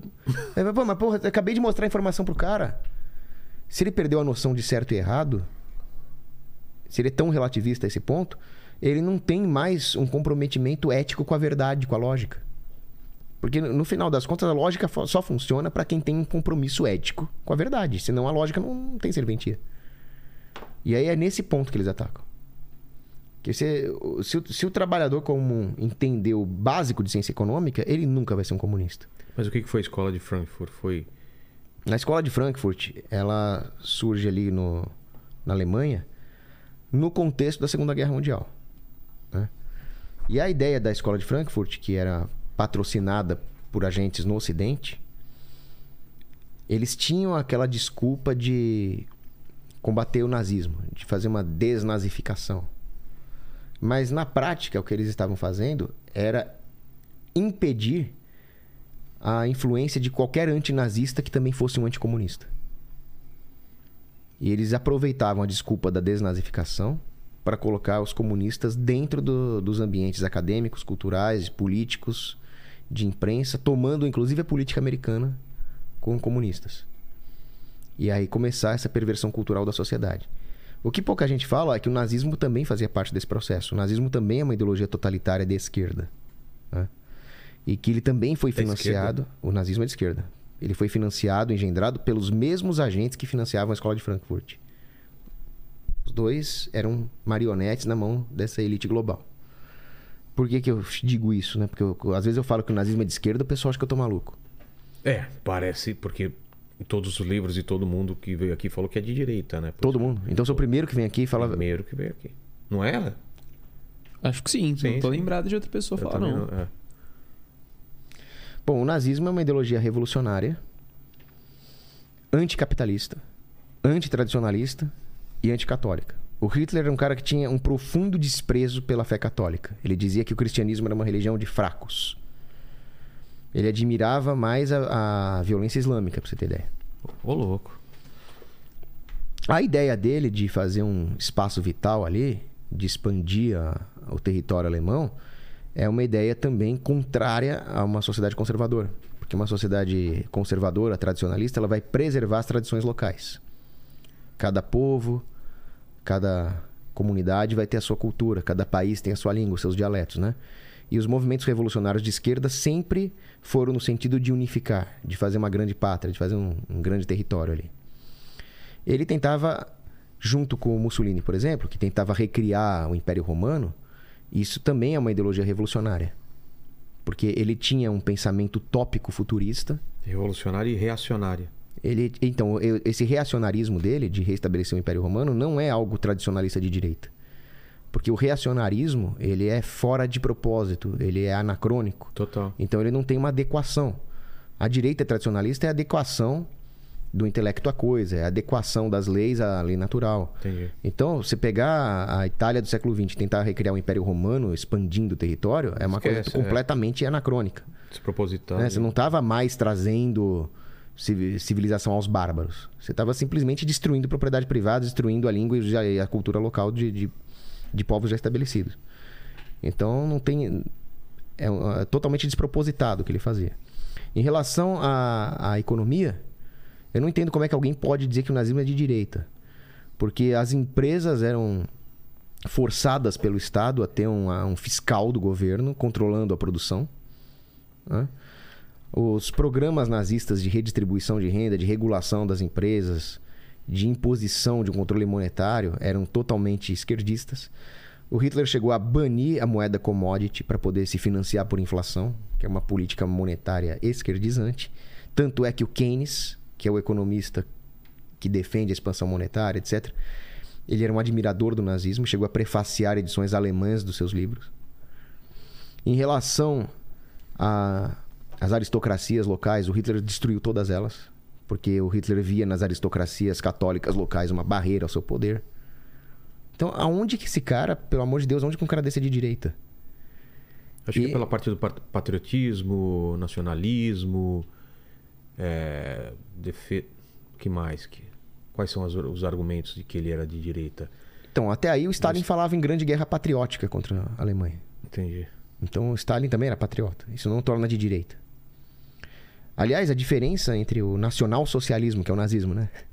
Esse nome não é nem um pouco de direita, né? Nacional-socialismo. E o socialismo soviético, a diferença é que o socialismo Mas soviético, o- ele... o, fantástico também não é fantástico.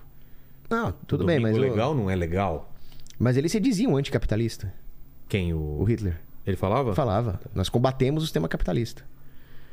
E a diferença entre o nacional-socialismo e o socialismo soviético é porque os dois eram realmente socialismo, só que um era nacional-socialismo e o outro era um internacional-socialismo. Que era a ideia de uma revolução internacionalista, que eram os proletários do mundo inteiro se unindo em prol do ideal revolucionário. Já o Hitler queria fazer a revolução não dos proletários do mundo, mas do- dos trabalhadores alemães. Então era um socialismo Mas nacionalista. Ele vai contra os comunistas, né? Os... Mas quem- ninguém matou mais comunista que o Stalin. Ah, sim. O Stalin matou os comunistas que seguiam Trotsky, né? O, o, e o- Hitler também, o nazismo também tinha suas dissidências, né? O Strasser odiava o Hitler, então era, era briga interna. Entendi. E, e o fato dele, ah, ele odeia os comunistas, ele, ele odeia os comunistas por motivos geopolíticos, porque ele chegou a ser aliado dos comunistas. Ele firmou acordos com a União Soviética, ele fez o pacto Ribbentrop-Molotov. E aí, porque por causa de ah, motivações geopolíticas, ele acabou deflagrando um conflito contra a União Soviética. Mas eram regimes totalitários, revolucionários, esquerdistas, anti-livre mercado, que faziam todo tipo de política pública, distribuição de renda, ataque às aristocracias locais, ataque à religião católica. Tanto é que nas regiões mais católicas da Alemanha foi onde o Hitler perdeu as eleições. Ah, é? Né? Então, o, o Hitler teve apoio de, de intelectuais revolucionários. E, eh, os setores conservadores da sociedade não votariam nele de jeito nenhum. Entendi. Mas voltando à escola de Frankfurt, que a gente abriu esse parênteses para para esse assunto do, do- do nazismo é de esquerda ou de direita. Então, qual é o plano deles? É, é dominar pela cultura, entrar pelo. Então aí, justamente, né, as potências que venceram a Primeira Guerra Mundial e impuseram uma série de restrições à Alemanha, lá com o Tratado de Versalhes, É, eles... O que, que eles fizeram ali? Aquelas imposições, aquelas restrições serviram para destruir financeiramente o... a classe média alemã. O médio empresário, a aristocracia rural. Essas pessoas foram destruídas pelas imposições lá Versalhes. E aí você tem um ambiente onde a... as classes que poderiam servir de resistência a um governo totalitário foram privadas das suas propriedades. Você tem a destruição da classe média. Esse foi o intuito do Tratado de Versalhes. entendi. No meio de todo esse caos social, houve episódios de hiperinflação, você tem ali o ambiente político perfeito para surgir um, um líder demagógico, populista, É, s- né, como o Hitler. exato. E aí, tudo bem, uma coisa é surgir um, um líder populista com um discurso demagógico, como qualquer candidato do Partido Democrata, que era o Hitler. Outra coisa é ele chegar ao poder e reerguer aquela máquina de guerra alemã. Uma coisa é convencer a população, outra coisa é ter dinheiro para criar aquela máquina de guerra. Aquela, aqueles blindados todos da Blitzkrieg, todas as aeronaves da Luftwaffe. De onde veio o dinheiro para isso?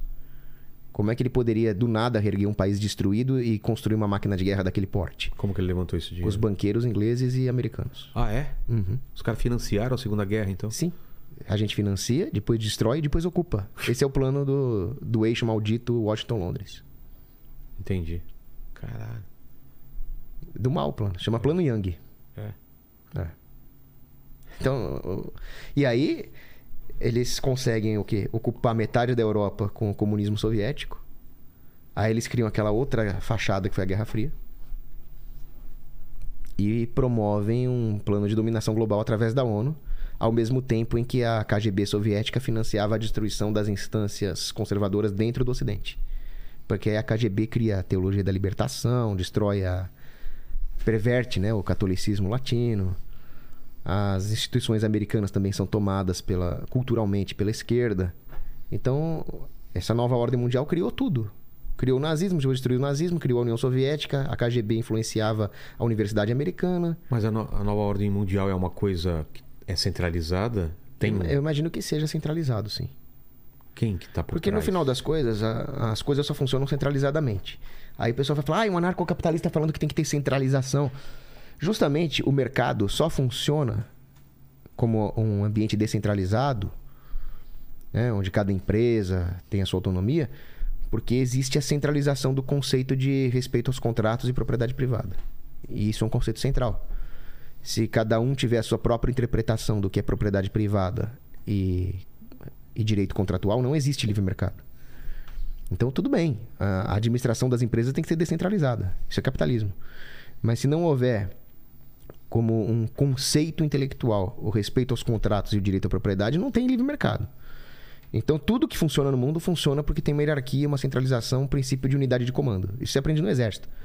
No exército, mesmo que as unidades de elite ali tenham a, a sua autonomia, no final tem que ter uma unidade de comando, né? Então, do, do lado do bem existe essa centralização, que é a- a- o magistério católico. E do outro lado existe a nova ordem mundial que está centralizada na- nas famílias satânicas que controlam o mundo. Famílias satânicas. Satanistas. Tem muita gente que fala, ah, esses caras são judeus. Não são judeus. Esses caras são satanistas. Mas tem uns judeus que são poderosos pra caramba que estão por trás aí da, de, de coisas, não tem? Então, tem, eles se dizem, né? Ah, Ah, no fundo eles não são. É, que nem o Soros, né? Ah, o Soros é judeu. Ele, ele entregou os judeus para os nazistas. Entendi. Então, o que eles fazem, na verdade, é satanismo. Mas são famílias satanistas que estão que estão há tempos no poder e que passam esse poder para a própria família, de, pai para filho, é isso? É. Banqueiros, o que que é? É, a família Rothschild, Rockefeller, É, ah, comunicação, Beers. petróleo também? Eles costumam controlar esses setores, que são setores estratégicos, setores que podem afetar a geopolítica mundial e que costumam ter a característica de ter ao mesmo tempo margem e volume. Então, ao mesmo tempo, eles vendem muito e vendem com alta margem, que é o melhor lugar para você estar financeiramente. Né? Porque ó, existem empresas que vendem muito com pouca margem e eles conseguem vender essa- esses produtos, petróleo, gás, telecom, com alta margem e alto volume. E com isso eles controlam países inteiros. Mas eles só conseguem chegar nessa situação de vender com alto volume e alta margem porque eles usam o mesmo poder financeiro para adquirir poder político, que é o poder de oligopólios e monopólios. Eles só conseguem isso quando eles controlam a moeda. Porque se houvesse, não adianta, não adiantaria controlar as commodities, controlar o petróleo, se houvesse a possibilidade financeira de concorrência. Não estou nem falando de possibilidade legal. Entendi. Se os capitalistas do resto do mundo pudessem fazer uma poupança para investir em bens de capital para explorar petróleo e concorrer com os cartéis do PEP, ou investir em tecnologia de telecom para concorrer com os grandes conglomerados de mídia, ou investir em capital científico para concorrer com a Big Pharma, mais cedo ou mais tarde todos esses oligopólios acabariam sendo quebrados. Porque se vale a pena entrar nesse mercado, é só uma questão de tempo para que o mercado poupe os recursos necessários. A não ser que a poupança seja impossível. Porque para entrar nesse mercado, o cara tem que ter muito capital. É só poupar. A não ser que a poupança seja destruída pela inflação. Se esses caras ao mesmo tempo controlam o sistema bancário, aí a sociedade não consegue poupar, porque ela vai trabalhar o tempo inteiro para pagar as dívidas do próprio sistema bancário que é como funciona o sistema monetário hoje. Aí sim você blinda esses conglomerados de commodities contra a concorrência. E a humanidade acaba comendo na mão desses caras. Entendi. Mas você falou de grandes famílias, agora a gente tem as big techs, né? Você tem as grandes empresas que controlam as redes sociais que estão dando as cartas e até definindo eleições, é, falando quem pode publicar isso ou quem não pode. A gente está à beira aí de uma, numa nova hegemonia, inclusive política, né? Eles controlam tudo, eles podem influenciar quem ganha ou quem perde no país, né? O Olavo de Carvalho já falava isso, já cantou a pedra. Ele falou: mais importante do que quem ganha as eleições ou não é quem tem o poder social. E o poder social é o poder de influenciar os veículos de comunicação e as commodities essenciais para a subsistência humana. O próximo passo deles é controlar a comida. Se eles controlarem a agricultura, aí eles vão realmente submeter a humanidade e colocar a humanidade de joelhos. Porque hoje uma pessoa consegue se desvencilhar, se tornar independente da, da sociedade moderna, urbana, ir pro meio do mato e ter a sua fazendinha e, e aprender sobrevivencialismo ali. E dali poderia surgir uma resistência. Agora, o que eles querem é impedir a humanidade de comer, a não ser que seja na mão deles. Como é que eles vão fazer isso? Eles vão, com aquela desculpa do crédito de carbono, quebrar o agronegócio e acabar encampando todo, toda a terra produtiva na mão dessa elite. Isso não pode acontecer de forma nenhuma. A segurança alimentar aí é uma barreira muito importante. As pessoas falam muito na questão informacional, na questão do ambiente cibernético, sem dúvida isso é importante. Mas nós não podemos esquecer que nós somos seres orgânicos, nós não somos seres cibernéticos. Então, em última instância, a resistência vai estar na nossa capacidade de produzir comida e causar dano físico. Ou seja, tenha tenha a capacidade de produzir comida e água e tenha armas. Armas pra se proteger? Sim. Porque você acha que vem uma coisa pesada aí de. de, de tentativa de, de, de tirar a propriedade privada, é isso? Sim. Que medo, cara. Manda aí, Lene. É, Lene, hoje é o Paquito. E Paquito. Ainda bem que é o Paquito. Pô, Paquito, vamos lá. Complicado, hein? Ó, é, vou ler algumas perguntas aqui do Telegram que já foram, que você já, já falou. Então, por exemplo, Ah, a- tem algumas que já foram respondidas. é, né? a Por exemplo, Paula perguntou aqui de manifestações contra o isolamento social. Já foi falado. É, perguntaram também é, da sua, sua família ser próxima à família do Dória. Aí, é, o Ricardo aqui, ele perguntou se é verdade que você é, tem aquela síndrome de Asperger. Ele perguntou se... Nem se é usa real. mais esse termo, né? Agora. É, pelo que É, eu, ele que fala eu um espectro, pesquisei. né? É espectro autista. de autista. é. É, mas dentro do espectro autista, existem quadros mais avançados e quadros mais leves, né? Exato. O Asperger é o mais leve dentro do espectro autista e o meu é bem leve dentro do Asperger, né? Mas ainda assim está dentro do espectro. Mas isso significa o quê? É, Na, na prática significa prática. um foco muito grande em alguns interesses, entendi. Uma certa dificuldade na interação social no sentido de- perceber eh, linguagem corporal, mas certamente não me causa nenhum problema, por exemplo, nas habilidades de linguísticas de comunicação e nem na parte cognitiva. Entendi. Existem muitos muitos portadores de síndrome de Asperger que são gênios, inclusive, né? O Messi, eu acho que também tem, né? O Messi, que é um que tem uma o que eles chamam de inteligência cinética, né? É.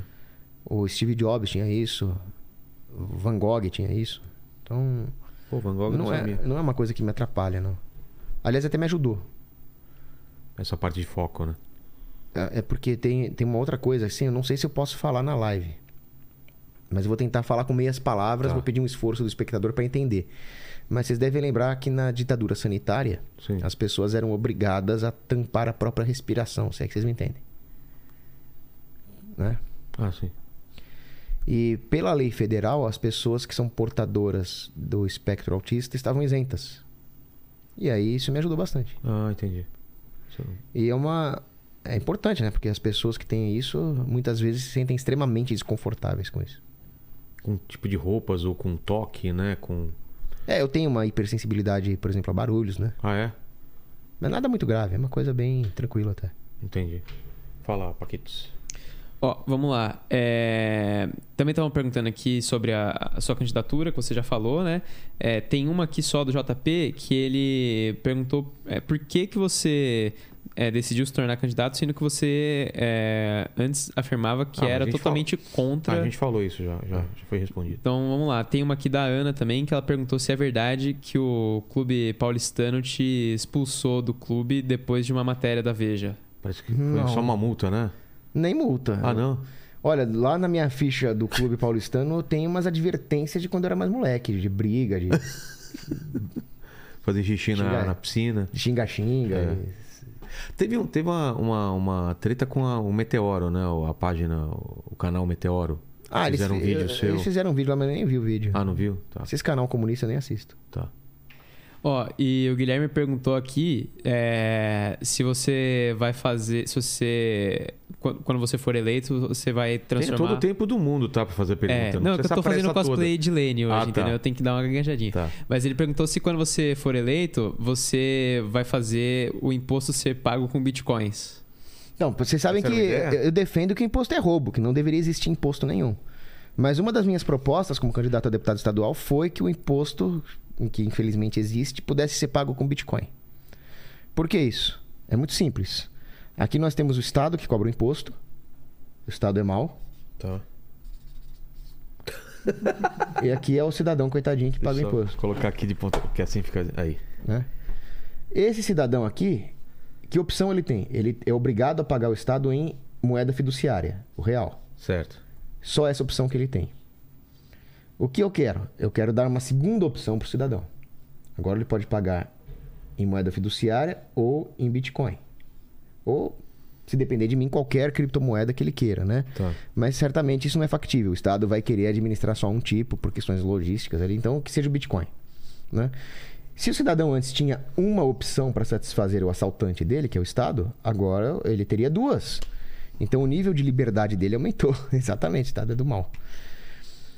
É diferente, por exemplo, do que foi feito em El Salvador. Em El Salvador, existia o curso forçado da moeda fiduciária. Então o cidadão era obrigado a aceitar a moeda fiduciária. E aí, o, agora o cidadão lá é obrigado a aceitar o Bitcoin também. Entendi. Mas aqui, o, aqui eu tô tirando a liberdade do cidadão. Porque hoje o cidadão, a imposição dele é aceita a moeda fiduciária. Infelizmente ele tem que aceitar. Lá em El Salvador, agora aceita o Bitcoin também. Então ele tem menos liberdade. Ah, entendi. Isso aqui é menos liberdade, isso aqui é mais liberdade. Agora, qual seria a consequência do cidadão poder pagar os seus impostos em Bitcoin? A primeira consequência disso é que aumentaria a liquidez do Bitcoin. Então ele se tornaria mais difundido, mais forte. Se o Bitcoin é uma das melhores armas que o cidadão tem contra a tirania estatal e contra o sistema financeiro fiduciário, quanto mais forte o Bitcoin for, melhor fica para o lado da liberdade. Então estaria ajudando esse lado. Segundo, o Estado aqui, ele é um diabinho, ele não é o grande diabão que é a nova ordem mundial. Esse cara aqui é o burocrata es- estadual ou municipal, dependendo de onde for eleito. Se ele pode arrecadar impostos com isso, ele não tem por que destruir o Bitcoin, cercear o Bitcoin. Porque ele é um burocrata estatal que não está preocupado em causar o mal pelo mal, como é o caso dos níveis superiores. Ele só quer a grana e as mulheres. É grana e mulher que você quer? Então toma, Bitcoin. E aí ele vai se opor a qualquer regulação que venha lá de cima, do STF ou dos globalistas, no sentido de destruir o Bitcoin. Eu ganho um aliado. Inadvertidamente, o, burocrata estadual passa a trabalhar a favor da liberdade. Entendi. E o terceiro ponto é que o cidadão passa a ter mais uma defesa. Porque existem os criptoagoristas que eles têm toda a reserva monetária dele em Bitcoin, porque ele consegue esconder esses Bitcoins do Estado, o que é uma coisa boa. Mas o Estado ainda assim pode confiscar a propriedade física dele. Volto a repetir, nós somos seres orgânicos, físicos, nós não somos cibernéticos. Nós vivemos de comida física, nós nos defendemos com armas físicas. O Estado pode confiscar tudo isso de nós, não adianta você ter Bitcoin na carteira. Mas ainda assim, o Estado tem que ter aquela aparência de legalidade. Então ele teria que ter um mandado para confiscar a sua propriedade, porque você não pagou seus impostos. Se existir a possibilidade de você pagar com Bitcoin, você pode impedir o confisco da sua propriedade, propriedade física, mantendo uma hard wallet com alguns Bitcoins e escondendo os outros. Eu, tô- eu só- eu só estou aumentando o nível de liberdade do cidadão. E tem gente que não entendeu isso e ficou lá. Ah, o Cogos quer dar os nossos bitcoins pro Estado. Hã? É, tem, tem gente que tem problemas. Fala, Paquitos. O pessoal perguntou bastante do caixão do Dória também, lógico. É, e a Carol aqui perguntou daqueles memes que você tá sempre em alguma situação muito aleatória. Por exemplo, no enterro da Hebe Camargo, é, no lançamento do vinho do Galvão Bueno. É o Ronaldinho Gaúcho e ele. É, os Um reis do rolê aleatório. Um dia, um dia que eu encontrar o Ronaldinho Gaúcho num rolê desse Nossa, e tirarem. mundo, não, o mundo acaba. é igual dividir por zero, sabe? É. Imagina tirar uma foto minha e do Ronaldinho Gaúcho num rolê aleatório juntos. Nossa, cara. Vai ser louco esse dia. Com o palhaço amendoim. Exato. Ó, é, e aí. é, Mas tem, tem alguma lógica assim? Você tá nesses eventos porque. Ah, o da Hebe Da eu Hebe. tava porque ela tinha morrido. O Sim. enterro dela. Mas a, ami- a família é amiga da, da família dela. A minha mãe era amiga dela. Ah, tá. Não, às vezes o pessoal fala, Cogos, por que você tava no enterro da Hebe? Eu falo, porque ela morreu, ué. faz sentido, faz sentido. E o outro que falou era o, é, ah, o vinho do. vinho do Galvão Bueno. Vinho do Galvão Bueno, nem lembro o que que era, mas... Era alguma coisa, era algum evento esportivo lá. Mas... Ah, tá. Que aí te convidaram também. É. Tá. Aí tem, tem comida de graça. Exato, comida de graça, É. festão. Inclusive, quando você quiser me chamar, se tiver comida de graça, pode me chamar, tá? Pô. Paquito Vila, ela corre aqui. É. É. Ó, é, aí o Ricardo ele perguntou aqui é, da, da vez que você que brigaram com você no shopping porque você tava tomando um sorvete, que você tava Hã? sem máscara. É, foi a famosa revolta do sorvete. Ah, isso eu não soube, não. Isso aí entrou pra história do Brasil, assim, no, no futuro vai cair no vestibular. Por quê? Na FUVEST, assim, o que foi a revolta do sorvete? Tá. Revolta do, do sorvete fui eu e mais algumas pessoas que estávamos ensinando a não usar o negócio no shopping. É só você comprar um sorvete e ficar tomando. Quem não tem como usar É. a máscara. Aí aquilo entrou pra história como revolta do sorvete. Entendi. Tem a revolta da. Tem a balaiada, tem a Cabanagem, É, confidência, confidência sorvete. Revolta do revolta do sorvete. sorvete. Ó, e agora tem uma última aqui do Juliano, que ele perguntou se é verdade que você tá no, no livro do Juliano como. Mioto? como é, acho que é isso mesmo, como vilão. Não, não era como vilão. O Juliano Mioto, ele escreveu uma série de quadrinhos infantis pra ensinar economia pras crianças. Tá. Eu achei muito legal. Era a turma da Anya, que é um trocadilho com a Ayn Rand. Aí ele ensina uns conceitos de economia usando os personagenzinhos. O tio Ludwig, que é o Ludwig von Mises. Sei. A Anya. E eu tô em um dos livros. Como, qual é o seu nome lá? Cogros, o ogro. Ogros. O ogro. É. Aí eu, eu tô controlando uma ponte privada. E eu falo, só, fala por, só passa por essa ponte, que eu controlo com um tanquezinho de guerra, assim. Quem me disser o que é o Estado. Ah, o Estado é uma gangue monopolista e tal. Aí a pessoa pode passar. Entendi. Muito bom. É isso, Paquito? Ah, Tem uma outra aqui do Vitor que ele perguntou é, se você tinha sido expulso do Twitter. 12 vezes. É mesmo? E aí, como tá agora? É, 11 vezes. Eu tô na minha 12 segunda conta. Ah, então você voltou. É, o, arroba o Paulo Cogos. Tá. É, arroba o Paulo Cogos, tudo Mas junto. daqui a pouco vai, ter, vai ser expulso de novo. Olha, toda vez que eu chego a uns 15 mil seguidores, ela cai. Tá. Já era pra eu ter uns 50 mil. Faz. A minha primeira conta chegou a 20 e aí caiu. Aí eu nunca mais passei de 15. E... Atualmente tá com uns 8. E aí, é, Instagram também ou não? No Instagram eu já tive 4 já. É? Atualmente tá 100, mas eu tô entrando com processo judicial. E acabou com o canal do vinheteiro, né? Então, ali do. É- é verdade o, ou não? O Master Podcast. É, não precisa falar os motivos, mas. Então, eu vou explicar pra vocês o seguinte: muita gente tem medo de me convidar pra podcast.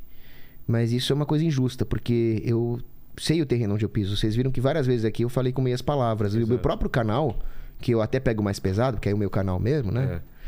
Eu pego pesado e eu já tomei ali, ó. Eu já perdi o canal uma vez, entrei com ação judicial, voltou. E desde que eu voltei, eu tomei mais duas advertências. Ah, é? É, hoje eu tô sem strike, mas. Tá limpo, mas já tomei também. É mesmo? Então, nós vamos. Nós estamos num ambiente onde a censura é cada vez maior, a censura cresce, e cada vez mais nós vamos ter que aprender o que, que ainda nós podemos falar ou não. De vez em quando tem uma baixa nessa guerra. Eu já participei aí de uns 200 entrevistas, podcast, Foi canal. Só esse do Master que deu problema. O único que eu derrubei além do meu próprio, que já voltou, foi o do Master Podcast. Por quê? Que era tava começando a ditadura sanitária e nós não pod... eu não ninguém Não vamos sabia. entrar em detalhes, não é. vamos entrar em detalhes, É. claro. Mas. Mas ninguém podia saber o que, que eles iam censurar sobre, é. informações médicas. Ah, é, não sabia ainda na época e aí. É, tá- era uma novidade. Aí, foi uma regra nova criada pelo YouTube que não podia mais falar certas informações médicas. Exato. E eu falei.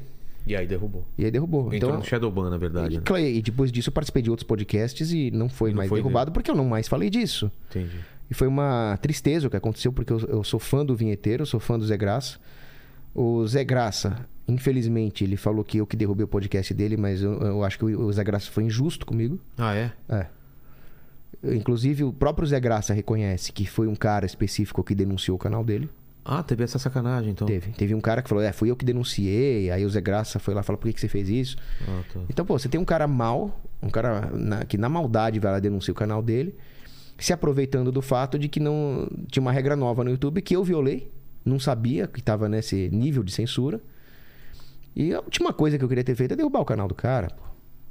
Eu- o Zé Não, Graça, com certeza. o Zé Graça é um cara que eu admiro, que é um sujeito extremamente talentoso. E eu sou contra a censura até das pessoas que eu não gosto. Nunca ia querer derrubar o canal de ninguém. Aconteceu uma vez das 200 vezes que eu participei. E estamos na, tamo na luta, estamos no mesmo barco. E o vinheteiro teve esse, esse evento agora, nele ser, ser xingado na rua, você viu? Vi, ele tava de bicicleta, passou É. um otário lá e começou a xingar ele. É. Porque o vinheteiro falou mal do, falou mal do funk, né? É. Sendo que, olha, Eu nem concordo tanto assim com o vinheteiro, porque existem funks bons. Por exemplo, é bolso, é bolso, é bolso, é bolso, é Bolsonaro. É o mito, é o mito, é o mito, é o mito, é o mito. Pô, esse, esse é um funk bom. Agora, eu defendo até a morte o direito que o vinheteiro tem de criticar musicalmente o funk, ué. E O é cara. meio o personagem também dele. É. Entra numa, numa, numa ideia de que tudo é ruim. O pessoal não entende que aquilo é um personagem. É, então, tudo bem. É Outra- zoeira. em termos de qualidade musical, realmente o funk é inferior às outras formas de música.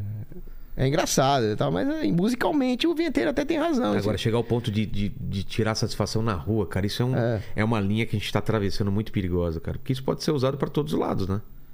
Pra quem fala mal de religião, pra quem fala mal disso, daquilo. E aí, vai todo mundo tirar satisfação na rua também? Pô, e o cara, se o cara tivesse algum nível de espirituosidade, ele passaria pelo vinheteiro com funk. É. Fala, aí, aí Olha que vinheteiro! música boa, olha É, só. Pronto, e zoeira eu tô de saudável. carro, você tá de bicicleta, ó, alguma coisa assim. Exato, e vai na zoeira também. Dá pra zoar saudável. Dá. Não precisava fazer aquilo. Só mostrou que o cara sentiu, ó, né? O cara É. sentiu, guardou aquilo. Se o cara tem confiança de que a música dele é boa, não precisa fazer isso, velho, né? Dane-se o que o pessoal fala. O pessoal mete o pau aqui também. Fala que, fala que você é ruim. É fala que verdade. Você manda, ma- É, manda mal. mas quando você, se- mandam- Você se importa? Não, mas quando mete o pau em mim, eu nem, nem nem acho liga. tão ruim. Não, mas assim, só né? uma coisa, Vila. O, o cara que fez isso com o vinheteiro, ele acabou nem um- Ele é tão burro que ele acabou dando argumento pro próprio vinheteiro. Que, então é assim que o funkeiro se comporta, né? Ah, entendi. Tô Vendo por esse lado. né? então, pô. O pessoal tá, tá com muito ódio. É, muito ódio nesse coraçãozinho aí, o pessoal tá, precisa parar disso. Cogos, obrigado demais por esse papo, cara. Obrigado demais mesmo aí. Foi um papo muito legal, esclarecedor. Mas a gente sempre termina o papo com três perguntas finais. Três perguntas Te finais. mandaram? A Fabi falou que ia ter umas perguntas. Eu vou te falar então agora. A primeira é o seguinte, cara. A primeira é olhando pra trás na sua vida, na sua carreira, qual foi o momento mais difícil ou o ponto mais baixo da sua vida? Qual foi? Olha, se fosse pra falar que o grande ponto alto foi participar do Inteligência Limitada, Pô, cara, pô, que honra. né? Mas o Por, por espelhamento, o ponto mais baixo foi participar do MBL. você foi do MBL? Não, eu nunca fui membro daqueles desgraçados. Eu digo do teste no sofá do MBL. Ah, tá. É. Entendi. Eu nunca fui membro do MBL, porque eu nunca, nunca fui Chupa Kim, dele. chupa Arthur aí. É, O ponto mais baixo da minha carreira foi sentar naquele sofá imundo do lado do daquele cafajeste do Arthur Duval e do lado daquele censurador do Kim Kataguiri. Censuradora? Ele queria fazer uma lei para colocar na cadeia a pessoa que falasse mal de político. O quê? Eu O quero ser político, eu quero ser político e eu quero que falem mal de mim, eu quero cobres, É verdade isso daí, Kim? Eu não sabia. É, é a não. briga dele com o Eduardo Bolsonaro, inclusive. Ah, tá. Porque o Kim queria passar uma lei lá que sujeito que falasse mal de político durante a eleição ia pegar até oito anos de prisão. Eita. E aí depois o Kim tenta sair pela tangente, né? Ai, não, não era nada disso. É que eu queria evitar fake news eleitorais. Não sei o que, Ele queria censurar o sujeito que fala é mal de imitação político. do Kim. É. Como que é? Não, eu na verdade eu queria fazer uma lei que não pudesse fazer fake news durante o período eleitoral. Ih, ficou muito bom aí. Ficou muito bom. E quem defendeu a liberdade de expressão foi o Eduardo Bolsonaro. Pra você ver como conservador, ele tá muito mais próximo da liberdade, do libertarianismo mesmo, do que um, um liberalzinho que não tem base moral e não é confiável, né? Cara, o. O Kim é. Bom, ve- vejam aí, eu não sei sobre essa lei aí que ele queria passar sobre. sobre... É, que você falou de, de não poder falar mal de política, né? É. Você tá falando aí, Não, e, eu- outra. coloque nos eu- comentários. Eu, quero, aí. eu quero ser político. E quando eu me candidato, Não, eu tem quero que falar eu, mal. Eu quero falar que falem mal de mim. Claro. Tem que mesmo porque. mesmo. É, e quero que falem bem, falem mal. vamos- enfim, debate, né? Segunda pergunta é seguinte: iremos morrer um dia. Talvez você não, Cogos. Talvez você seja um imortal, um Highlander. Mas quando isso acontecer, esse vídeo vai ficar pra sempre na internet. O pessoal pode voltar daqui 427 anos. Paquito, eu não tava com o escudo do Capitão América? Tava, hoje? eu vi aí o escudo É. tá aí. Então, se eu fosse imortal, eu não usaria escudo, né? Não é assim que Exato, falou é aqueles? verdade. é verdade. Faz sentido, faz sentido. Mas quais seriam suas últimas palavras pra quem voltar nesse vídeo daqui 400, mais de 400 anos no futuro? Pra Ah, saber. porque eu, eu passo, o vídeo fica. É, o vídeo vai ficar. Olha, essa é interessante, hein? É. Bom, a primeira coisa é uma frase de Platão. Não acredite em tudo que você vê na internet. Com certeza Platão falou isso. É verdade, ele falou. É? Eu era internet, é verdade.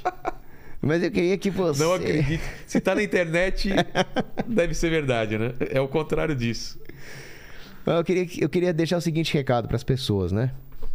Eu sou uma espécie de Cassandra de Troia feia. Cassandra de Troia foi uma mulher maravilhosa na Grécia. Ela era tão maravilhosa que o deus Apolo se apaixonou por ela. Como ela era também uma mulher casta, que não queria nada com Apolo, o Apolo condenou ela a nunca ser levada a sério. Então ela tinha o dom da profecia, Sei. ela sabia o que ia acontecer, ela acertava todas as previsões, mas ninguém levava ela a sério. Era uma maldição. Sei. E eu tô numa situação pior que a dela, porque além, além, além de, eu, eu- de eu ter razão em muita previsão política que eu faço, primeiro que eu não, não acerto 100%, só 99%. Já é um- uma margem. Depois que eu não sou levado a sério Boa. por muita gente igual ela. E depois que eu sou feio, ela era gata. Tá. Então eu tô numa situação pior que ela. Muito pior. Agora, José do Egito também não era levado muito a sério, ele era odiado pelos irmãos. Mas quando o faraó egípcio começou a levar ele a sério, ele salvou o povo egípcio. Então, pessoal, pega esse pessoal que não é levado a sério, que é tido como louquinho, que é ridicularizado pela mídia. Não precisa, não precisa levar eles a sério necessariamente, mas pelo menos para pra ouvir o que ele tem de falar, em vez de Escuta. partir da premissa que ele é um meme ambulante. Só escuta. Se você não concordar, você não concordou, mas escuta. Exato, aqui a gente teve aí duas horas de papo aí, né? né? E aí a pessoa avalia, mas pelo menos assiste, né? É. Ah, não vou assistir esse cara, não sei o quê. Isso eu já acho muito ruim. Pelo menos eu ouve o que a pessoa tem a dizer, né? Isso. Depois você vê se concorda ou não. Esse é o recado. Exato.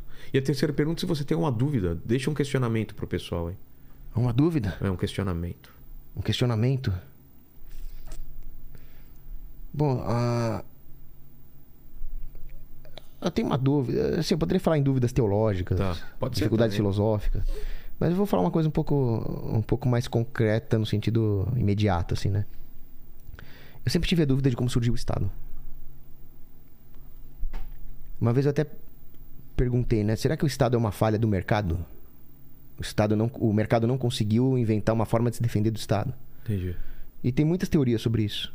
Faz sentido Tem também. teoria que o Estado surgiu como um bandido estacionário, que é a teoria do Mancur Olson, né? Tinha um ladrão que, em vez de sair roubando por aí, ele parou num lugar e falou: vocês agora trabalham para mim. Seria a origem do Estado. Eu não acho essa uma teoria plausível, porque isso, isso não, não explicaria a idolatria das pessoas pelo Estado. É. Outros dizem que o Estado surgiu, né? O Oppenheimer falava que o Estado surgiria quando um certo grupo de bandidos dominou outros. Era uma briga de bandidos e acabou dominando em cima dos escravos dos bandidos que eles capturavam. E aí alguns falam na corrupção dos governos, tal. Então tem, tem muitas teorias sobre isso. Nenhuma delas me pareceu satisfatória até hoje. Eu ainda não consegui entender, apesar de todas as teorias econômicas que eu li, como que as pessoas aceitam se submeter a um governo injusto. No momento que ele se torna injusto, ele não é, ele não tem mais direito de governar. Está em Romanos 13 isso. Se submeta às autoridades justas. Se não é justo, não é autoridade. E diante de tantas coisas brilhantes que a humanidade cria, a tecnologia de telecom, por exemplo, eu acho espetacular. Uma pessoa em qualquer lugar do Brasil está ouvindo a gente aqui. É. A medicina. mundo, né? É. As inovações, as sacadas que os empresários têm, eu acho legal. Como é que ninguém teve a sacada de que nós vivemos num sistema injusto politicamente? E não se defenderam contra isso? É. Como que, como que um Estado consegue se consolidar como um governo injusto e, e fica por isso mesmo? Eu ainda não achei uma explicação. Fica aí a pergunta pro pessoal responder nos comentários. Obrigado demais, Cogos. Obrigado, Paquito.